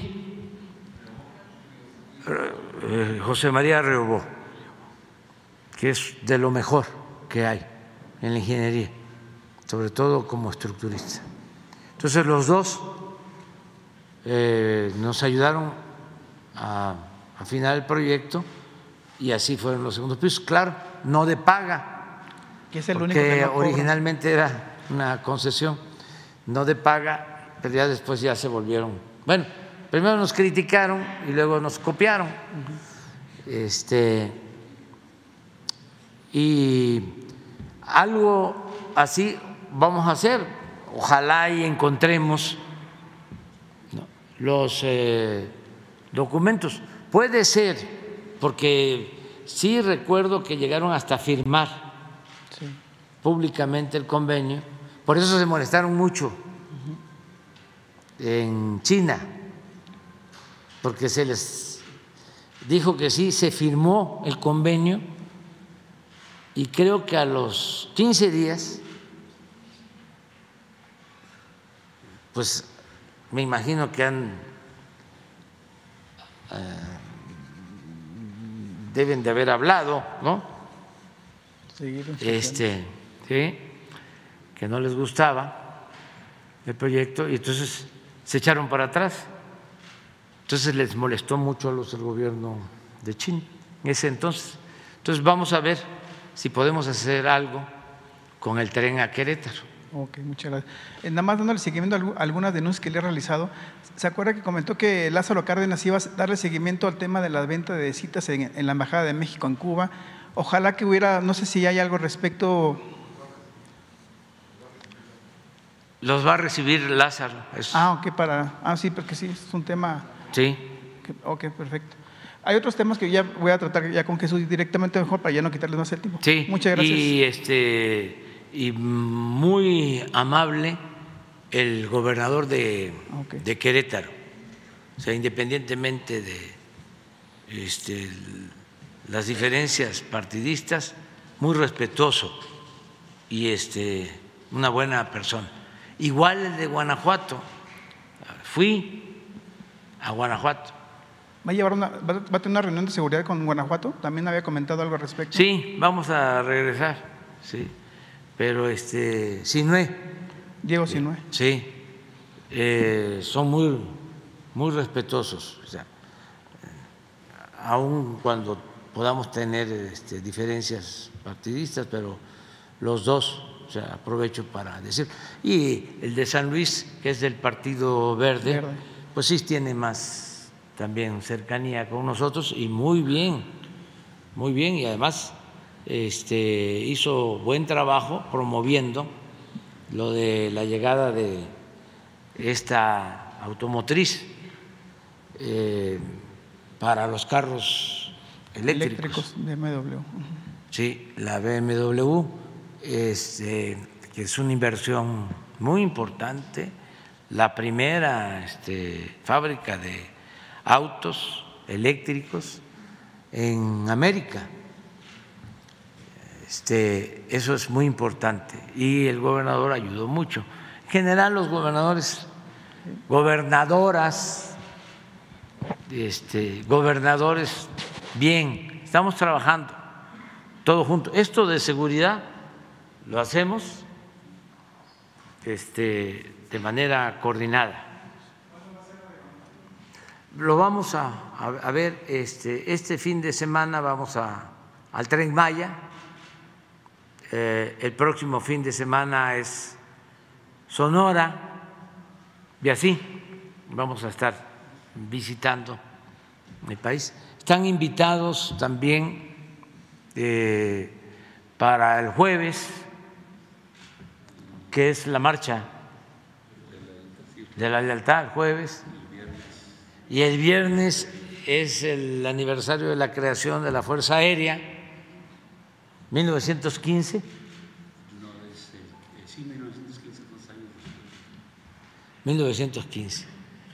Y luego el 19, el Día del Ejército, ese sí es 1913. Y el día 23 de febrero es eh, el asesinato del presidente Madero, que también es la fecha en que van a estar aquí los compañeros que vamos a invitar. A la mañanera del viernes la vamos a llevar a cabo en Jalisco, en Zapopan, eh, porque este, es el día de la Fuerza Aérea y se va a llevar a cabo un, un, un evento, un homenaje, eh, una celebración.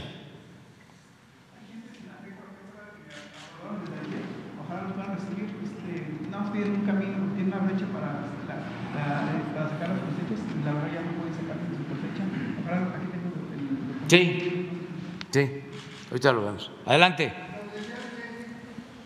Mande. Gracias.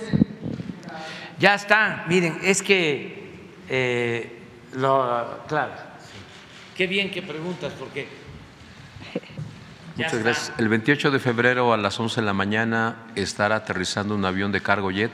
Esta aeronave es arrendada o le da servicios subrogados a DHL con carga internacional procedente de la ciudad de Cincinnati, Estados Unidos. Es que DHL ya aceptó, me acaban de informar. Este, bueno, eh, ratificaron pues de que ellos eh, van a manejar toda su carga, todos sus envíos en el aeropuerto Felipe Ángeles. Presidente, muy buenos días. Integrantes del gabinete, Adriana Estela Flores del Instituto Mexicano de la Radio, Radio Pública. Eh, le quiero preguntar acerca de estas eh, graves acusaciones que hizo el secretario, el exsecretario de Finanzas del gobierno de Coahuila respecto a estos eh, presuntos sobornos que se dieron en esta administración cuando él era funcionario. Eh, y la forma, el vínculo que existía entre el exgobernador de Coahuila, Humberto Moreira, y el exsecretario de Seguridad Pública, Genaro García Luna. Yo le quisiera preguntar, presidente, acerca cómo considera la gravedad de estas acusaciones. Eh, ya hubo una réplica también por parte de Moreira donde dice, califica este relato como disparatado, dijo que eh, el exsecretario solo busca mm, pues, reducir o tener beneficios en cuanto a su sentencia. Y yo le quisiera preguntar, presidente, la gravedad de esto, pero también si existe o se iniciará una investigación desde su gobierno respecto a estos vínculos entre García Luna y Moreira. Vamos a esperarnos, eh, porque todavía esto no, no termina, hay que esperarnos. Este, y en efecto, no hacer juicios anticipados Vamos a ver qué este, resuelven los eh, jueces, el jurado en Estados Unidos, porque pues van a venir más eh, testimonios y como que tenemos también que actuar con mucha responsabilidad para, eh, sin ocultar nada, tener elementos eh, sólidos, creíbles y no hacer conjeturas. entonces vamos a esperarnos, porque no olvidemos eh, que eh, todavía es un juicio, hay que esperar, hay que esperar más sobre esto. Eh, y vamos a poder decir muchas cosas. por ejemplo, ayer comparece el embajador. De Estados Unidos en México, pero no dice nada. Cuando había una relación, y eso se puede probar, estrechísima, íntima, entre eh, las agencias de Estados Unidos y el gobierno de México. Y resulta que no sabía y que solo pues le llamó la atención la pecera o el acuario en la casa de García Luna. Nada más. Eh, para los que no tienen todos los elementos, y sería muy bueno que se hiciera una reconstrucción sobre la época, sobre lo que se vivía en ese entonces. Este embajador que testificó ayer vino a sustituir a un embajador que se confrontó con Felipe Calderón, que están sosteniendo de que pidieron que se fuera.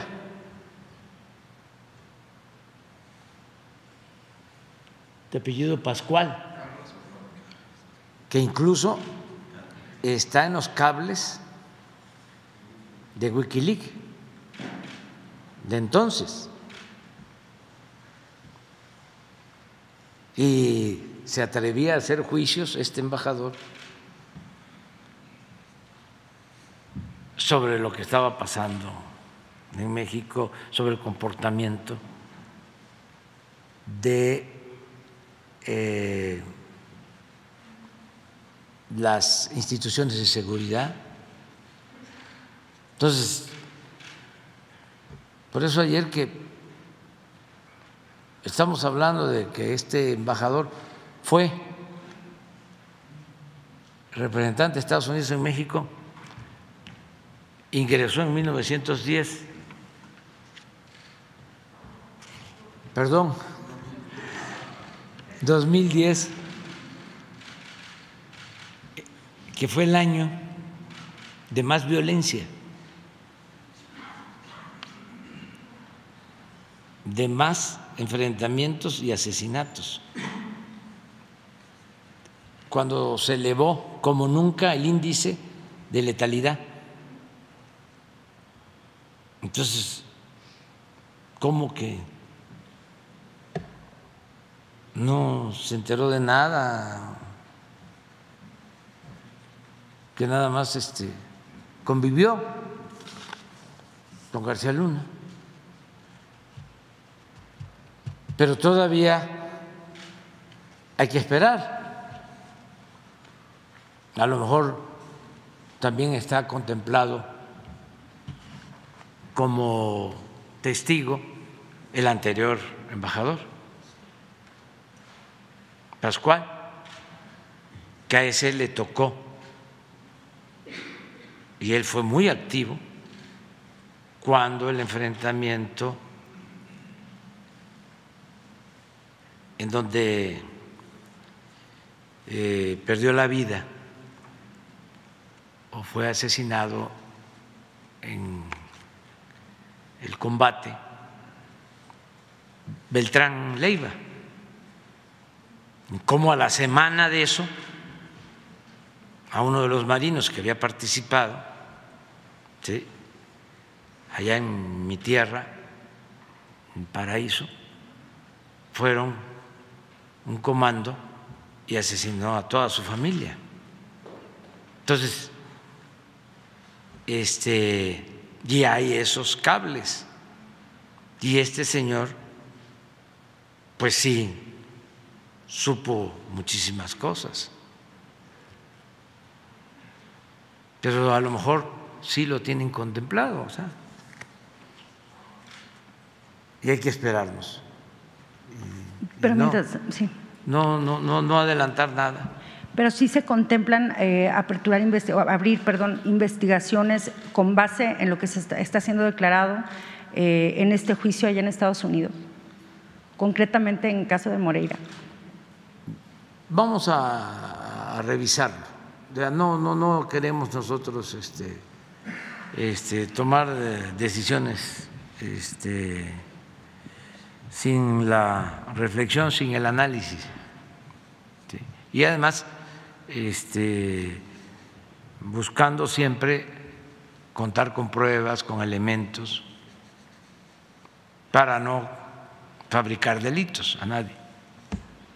Presidente, y si me permiten otro tema, fue, publicado por parte de Transparencia Mexicana en conjunto con Transparencia Internacional el indicador de corrupción y señalaba que México está en el lugar 31 en los últimos tres años. Por tercera ocasión México se mantiene en este mismo lugar y eh, pues de acuerdo con el análisis que hace esta organización, pues México está estancado en materia de corrupción, eh, aunque señalaban que sí se dieron avances en 2019 y 2020 señalaban que hacen falta como sentencias firmes y una labor eh, eh, o no ven el compromiso por parte de la Fiscalía General de la República en tener resoluciones firmes en casos emblemáticos de corrupción como agronitrogenados, como Segalmex, como Odebrecht, y también advertían acerca de la posibilidad o el riesgo de que los mecanismos anticorrupción puedan ser utilizados con fines electorales eh, rumbo a los próximos procesos que se van a vivir en Coahuila, el Estado de México y evidentemente el 2024. Yo le quiero preguntar, presidente, pues cómo ve eh, este análisis, si para usted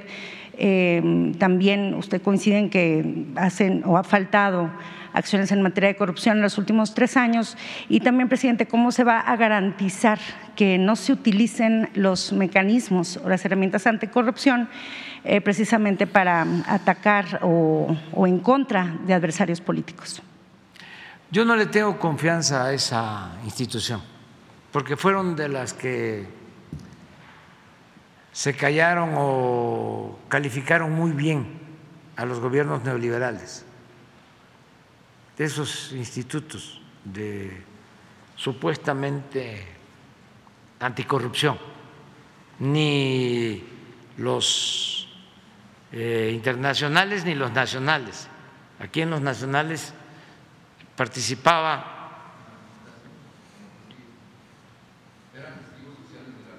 Sí, pero estaba este, Federico Reyes Heroles, este, la Casal, ¿cómo, señora? María Amparo Casal. Es como Claudio. Yo les llamaba ¿Cómo se llamaba su organización antes? Mexicanos contra la corrupción. Yo les llamaba mexicanos ¿sí? en favor de la corrupción. Porque esos son, pues. Eh, no tienen autoridad moral. Entonces, eh, no, no considero que tengan ellos, pues, este, eh, una visión objetiva de lo que está pasando en el país. Yo sí le puedo decir que el propósito fundamental del gobierno que encabezo es acabar con la corrupción y lo hemos hecho como no se hacía en décadas. Yo creo que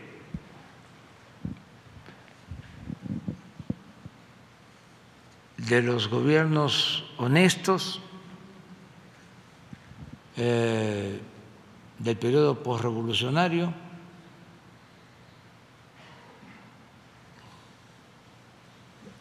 el de don Adolfo Ruiz Cortines.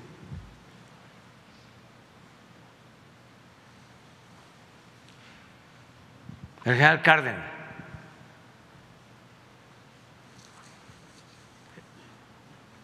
Eh,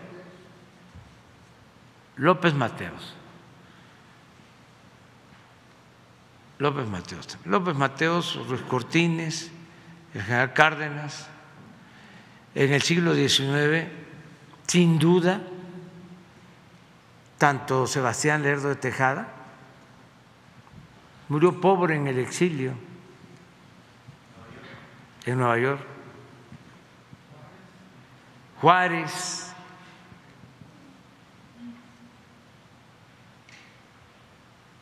y ya, bueno, Guadalupe Victoria, Vicente Guerrero, que tenían principios, pero la mayoría este, con muy malos eh, antecedentes de corrupción o este, de tolerar la corrupción, de permitir la corrupción. Lo que hablábamos antier, imagínense lo que fue el periodo neoliberal. O sea, por eso, qué respeto le puedo tener a esa organización que supuestamente combate la corrupción o que está a favor de la transparencia. Si se llevó a cabo el saqueo más grande en la historia de México, en el periodo neoliberal, y ellos no hicieron nada. ¿Ustedes creen que fue poca cosa el que modificaran la Constitución? Modificaron la Constitución para poder vender todos los bancos que eran de la nación y se los entregaron a sus allegados. A Roberto Hernández con todo respeto, es que es la historia. Como no le pudieron dar teléfonos de México, le ganó Carlos Slim. Entonces, hasta se quedó molesto, pues se le dieron Banamex y al que participa en la subasta de Banamex y queda en segundo lugar, le dan Bancomer. Y al que participa en Bancomer y queda en segundo lugar, le dan el Banco Internacional. Revisen cómo entregaron los bancos y se van a encontrar con eso, que siempre el segundo lugar quedaba en primero en la siguiente subasta. O sea, una desfachatez. Pero por eso digo que no es la legalidad, es la justicia. Porque todo esto era legal. La reforma a la Constitución legal todo legalizado. Pero sí, pero ¿qué están legalizando? El saqueo, legalizar la corrupción. Y la ley es la ley.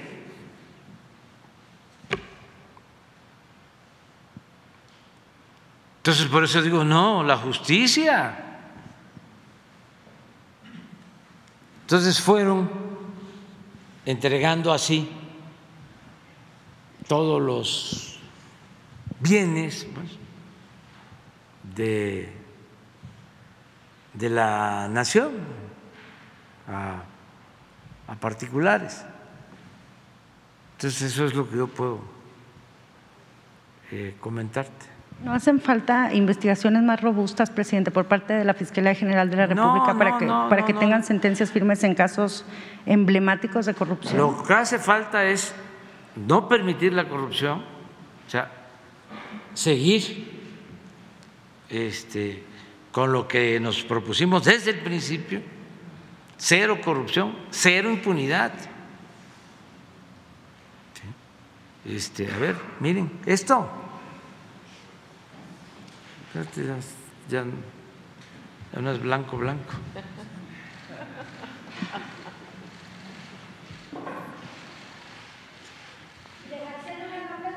Este, pero espérate, porque es muy bueno el tema. Es muy bueno el tema. No falta nada. Este, y la corrupción se tiene que limpiar de arriba para abajo. Si el presidente es corrupto, los secretarios van a ser corruptos, los directores, y de ahí para abajo, o si el presidente permite la corrupción. Imagínense, este, si se tolera arriba, nada más, ¿cuánto se condonaba de impuestos a los de arriba? Pues eso es corrupción, pero me puede decir un jurisconsulto no, estaba permitido. Y sí, era una facultad que tenía el presidente para condonar los impuestos. Pero eso es un acto de corrupción. ¿Cómo le vas a condonar los impuestos a los banqueros, a las grandes corporaciones empresariales y le vas a estar cobrando impuestos a todos los mexicanos, a todos los consumidores, porque todos pagamos impuestos. Hasta la gente más humilde, la gente más pobre, cuando compra una mercancía, ahí va incluido un impuesto. Nada más que los conservadores dicen, nosotros somos los que pagamos impuestos. No, pagan impuestos todos los mexicanos. Porque hasta la gente más humilde, un campesino, un obrero, cuando compra algo, ahí va el IVA, incluido. Es un impuesto al, consumo, que es el que aumentaron durante el periodo neoliberal. Fíjense la gran injusticia. Aumentar el IVA y condonar los impuestos a los de arriba. Pues eso es corrupción. Y eso lo vieron los de esta institución. Ellos eh, simulan y dicen, en las nuevas políticas públicas se tienen que buscar mecanismos para que haya más control. Y lo que hicieron fueron, eh, fue crear aparatos burocráticos, el Instituto para la Transparencia, el Instituto eh, Anticorrupción, y así, este, fiscalías en el periodo de más saqueo, porque todo era pura simulación. Entonces, eh, nosotros estamos muy bien en eso, tan, estamos bien que este, me gustó muchísimo la frase, ponla otra vez, de la señora este, que tiene su, su contenido que dice que no es que, hacía, no, no es que hiciera falta presupuesto, es buenísimo ese mensaje. O sea, ¿por qué no nos falta presupuesto? Porque no hay corrupción.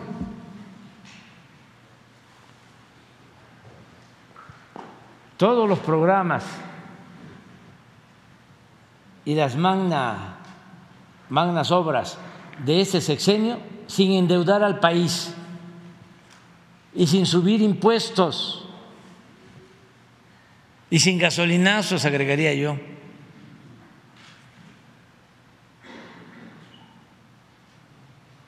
sin aumentar el precio de la luz, del gas, del diésel son la prueba clara que no faltaba dinero, sino que sobraban corruptos.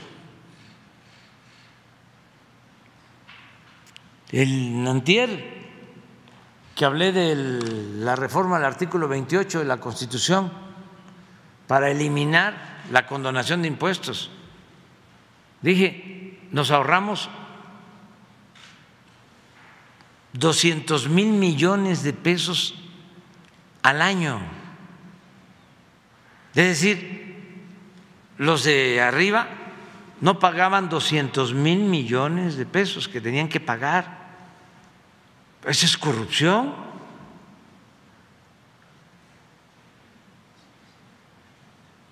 Entonces, y se va entendiendo, se va entendiendo cada vez más, ya todos pagan, todos pagan.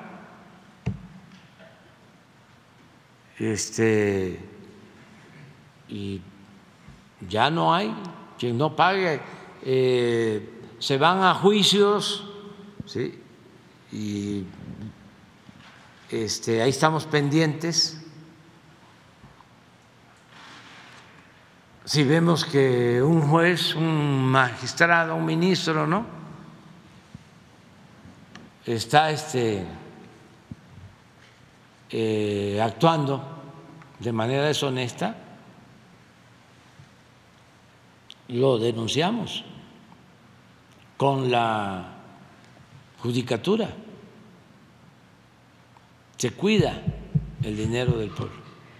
Pero no es corrupción, por ejemplo, presidente, el hecho de que funcionarios públicos reciban eh, dinero en efectivo, como se detectó, como se publicó en videos difundidos anoche en un, noticiero de televisión eh, con funcionarios públicos del gobierno de Campeche, presidente. No conozco el video, pero habría que verlo. Este, hay desde luego pues mucho interés de querer, de, buscar igualarnos.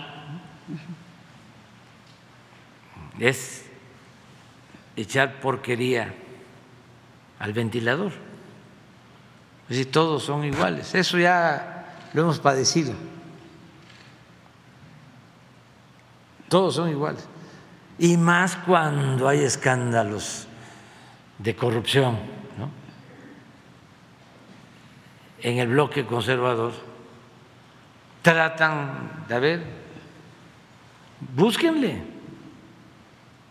No, no.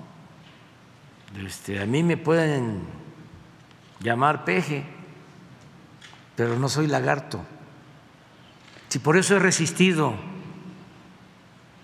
si no, ya me hubiesen hecho minilla de peje. Yo nada más. Este, no pueden. por eso. Es que el problema de los conservadores son muy ambiciosos, muy corruptos. Los desquicia el dinero. Su Dios verdadero es el dinero. Eso lo decía el cura Hidalgo. Ustedes, les decía a los que lo estaban excomulgando, tienen como único Dios al dinero. Y siempre estamos aquí hablando de que se tiene que purificar la vida pública, llevar a cabo una renovación tajante de la vida pública y hacer a un lado ese estilo de vida que ha venido imponiendo en donde lo importante es lo material. La ropa fina, las alhajas, los carros últimos modelos, las residencias, los departamentos de lujo. Vean este periodista, lo de Mola, sus departamentos. Ojalá hiciera un reportaje de lo que tiene. Es un ejercicio autocrítico. Pensaban de que eran intocables, pero se está llevando a cabo una transformación y lo que queremos es fortalecer valores culturales, morales, espirituales. Hoy en la mañana acordamos de que vamos a iniciar una campaña, ya está echada a andar, pero todavía no, cómo eh, se va a realizar. Una campaña para inhibir el consumo de drogas, sobre todo de fentanilos, de los químicos, porque eso es terrible. Es muy grave, eh, sobre todo en Estados Unidos, muy grave. Eh, no, eh, afortunadamente, es lo mismo en nuestro país. Nosotros tenemos protección.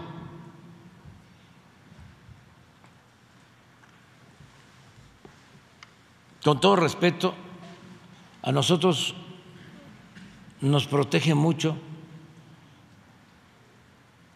nuestras culturas, nos protegen nuestras culturas, nuestras tradiciones, o sea, la forma como actuamos familiarmente.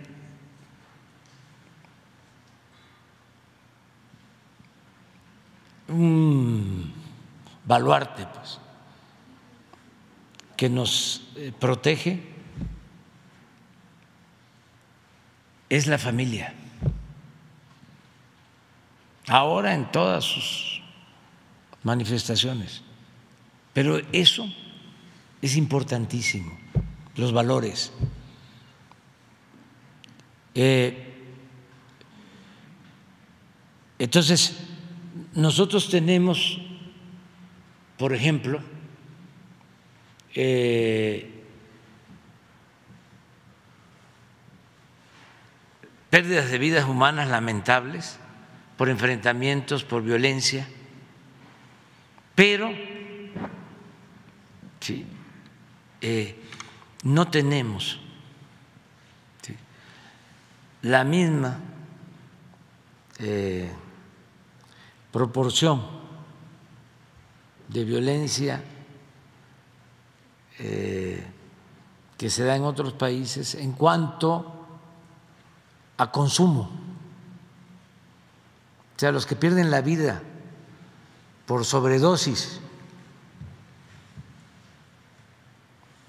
por el consumo de estos químicos en otros países es muchísimo mayor lamentablemente, que lo que sucede en México.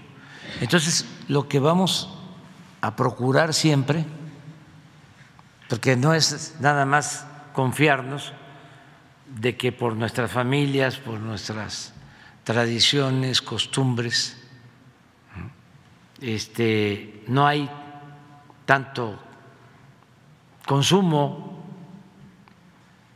a las drogas, consumo interno a las drogas. Ahora estamos reforzando con todos los programas sociales, estamos reforzando con eh, el exaltar nuestros valores culturales, morales, espirituales, en combatir la corrupción, en hacer a un lado eh, el lujo barato, el querer triunfar a toda costa, sin escrúpulos morales de ninguna índole, el que no se le aplauda al que de repente ya tiene residencias, ya se volvió potentado.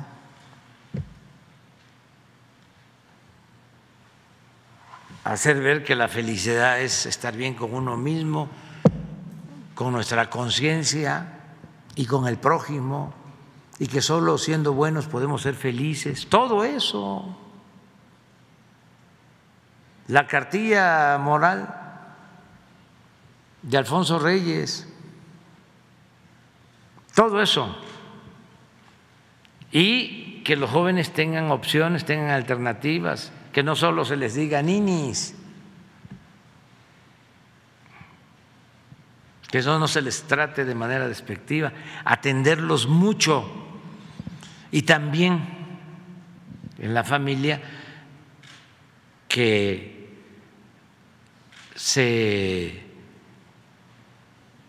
dedique más tiempo a los jóvenes. Todos sabemos de que ahora para lograr el ingreso en la familia hay que este, trabajar, hombres, mujeres, ¿no? pero no abandonar a los hijos. Eh, y medios de comunicación. Así como eh, toma Coca-Cola y come sabritas y así con esa intensidad es cuídate del consumo de droga. No les va a gustar a muchos, ¿eh? este, pero no somos monedita de oro. Eh, pero vamos a, a estar diciendo, las pastillas, el fentanilo, todos estos químicos, los hacen en estos laboratorios, cocinas, y usan ácido muriático para hacerlo. Y en seis meses te matan. Así. Y ahora que sacamos unos mensajes, ¿por qué no pones el mensaje? Eso donde van como zombies, que hasta se ofendieron en Estados Unidos, que nos disculpen, pero nosotros no vamos a estar este, copiando eso y no hay información suficiente. Sí, sí, de las imágenes de las campañas hubo reclamo. Este, pero no vamos a andar pidiendo permiso, porque incluso en las familias no se tiene toda la información y hay que garantizar el derecho a la información. Hablábamos de los vapeadores, cómo engañaron. Cuatro o cinco sustancias inofensivas y hacemos el análisis 35 sustancias y cancerígenas, peores que el tabaco. ¿Quiénes se quejaron de, de, esta campaña de los videos que ustedes habían mostrado sobre el fentanilo, presidente? Este, Jesús puede expresarlo después. Este, ¿Quién, sí, ¿Quiénes fueron los, eh, los oh, lo platican ahora. Sí, pues sí. Se platica. Pero ponla, ponla. Sí, ¿quiénes es? Pues esto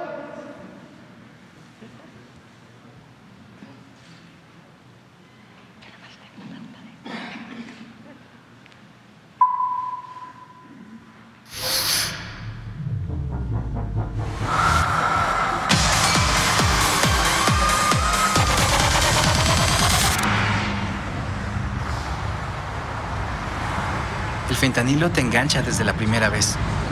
Esclaviza tu mente y tu cuerpo. No destruyas tu vida. El fentanilo mata. No te arriesgues. No vale la pena. Si necesitas ayuda, llama a la línea de la vida, 800-911-2000.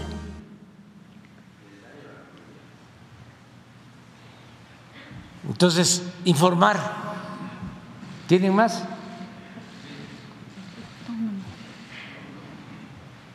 Pero va a ser ya de una vez para que Claudio este, empiece a preparar a sus este, este, eh, especialistas a, a sueldo. Sí, pero, pero falta, falta. Es que vamos a tener que destinar recursos. vamos a tener que hacer un análisis de qué eh, ve más la gente, sobre todo los jóvenes, qué escucha más, en dónde, y ahí le vamos a meter. Porque es, eh, es, un plan, es, es información. Porque miren, si esto, adelante. Raticida. Gasolina. Ácido de batería. Amoníaco. Acetona. Sosa cáustica. No importa qué droga química te metas, todas están hechas con veneno y de todas formas te dañas. Si necesitas ayuda, llama a la línea de la vida, 800-911-2000. Para vivir feliz, no necesitas meterte nada. Entonces vamos a estar informando, informando, informando, informando, informando, informando, porque es importantísimo. Presidente. Lo que se necesite. Y tenemos recursos. Presidente, yo nada más para terminar, usted hablaba hace unos momentos cuando le pregunté sobre la corrupción acerca de los jueces.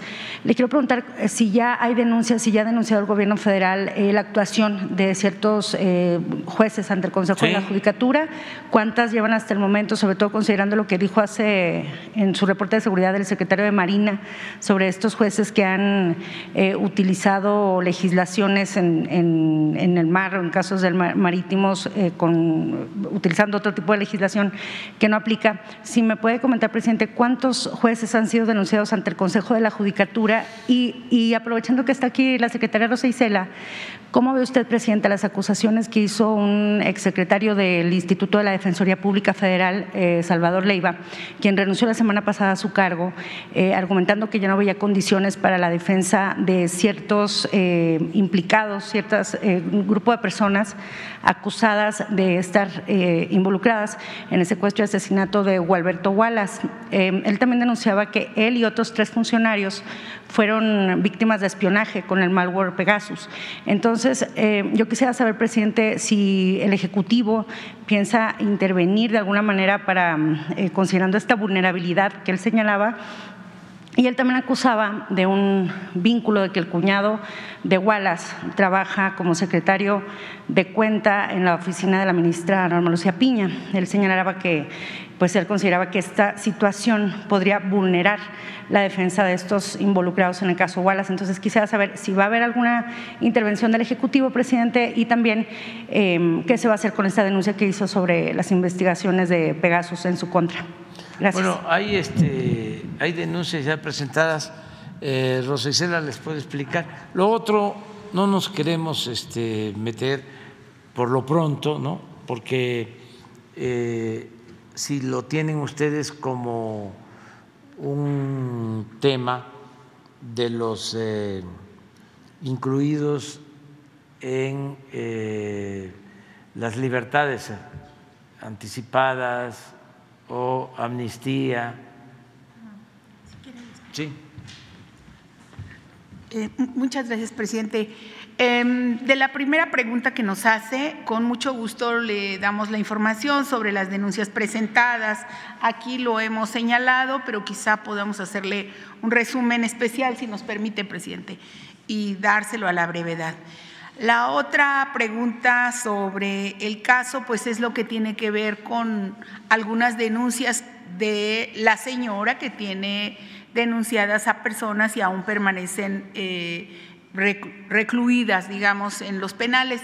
Lo que yo le puedo decir en general es que se ha, em, si es de los casos que se llevan en las y que están considerados para preliberaciones, no han sido casos fáciles y tenemos argumentos aún de los jueces y del Ministerio Público en donde efectivamente, como no ha sucedido en los demás casos, aquí sí tenemos em, pues como una acción de que no hemos podido avanzar. Yo siempre tengo la obligación de decir la verdad y en los casos de la señora Wallace, efectivamente de las víctimas que se quejan no tenemos una respuesta positiva de los jueces, pero Vamos a seguir trabajando alrededor de las denuncias que se han presentado en las mesas de preliberaciones, pero no hay una preliberación, una libertad anticipada de esos casos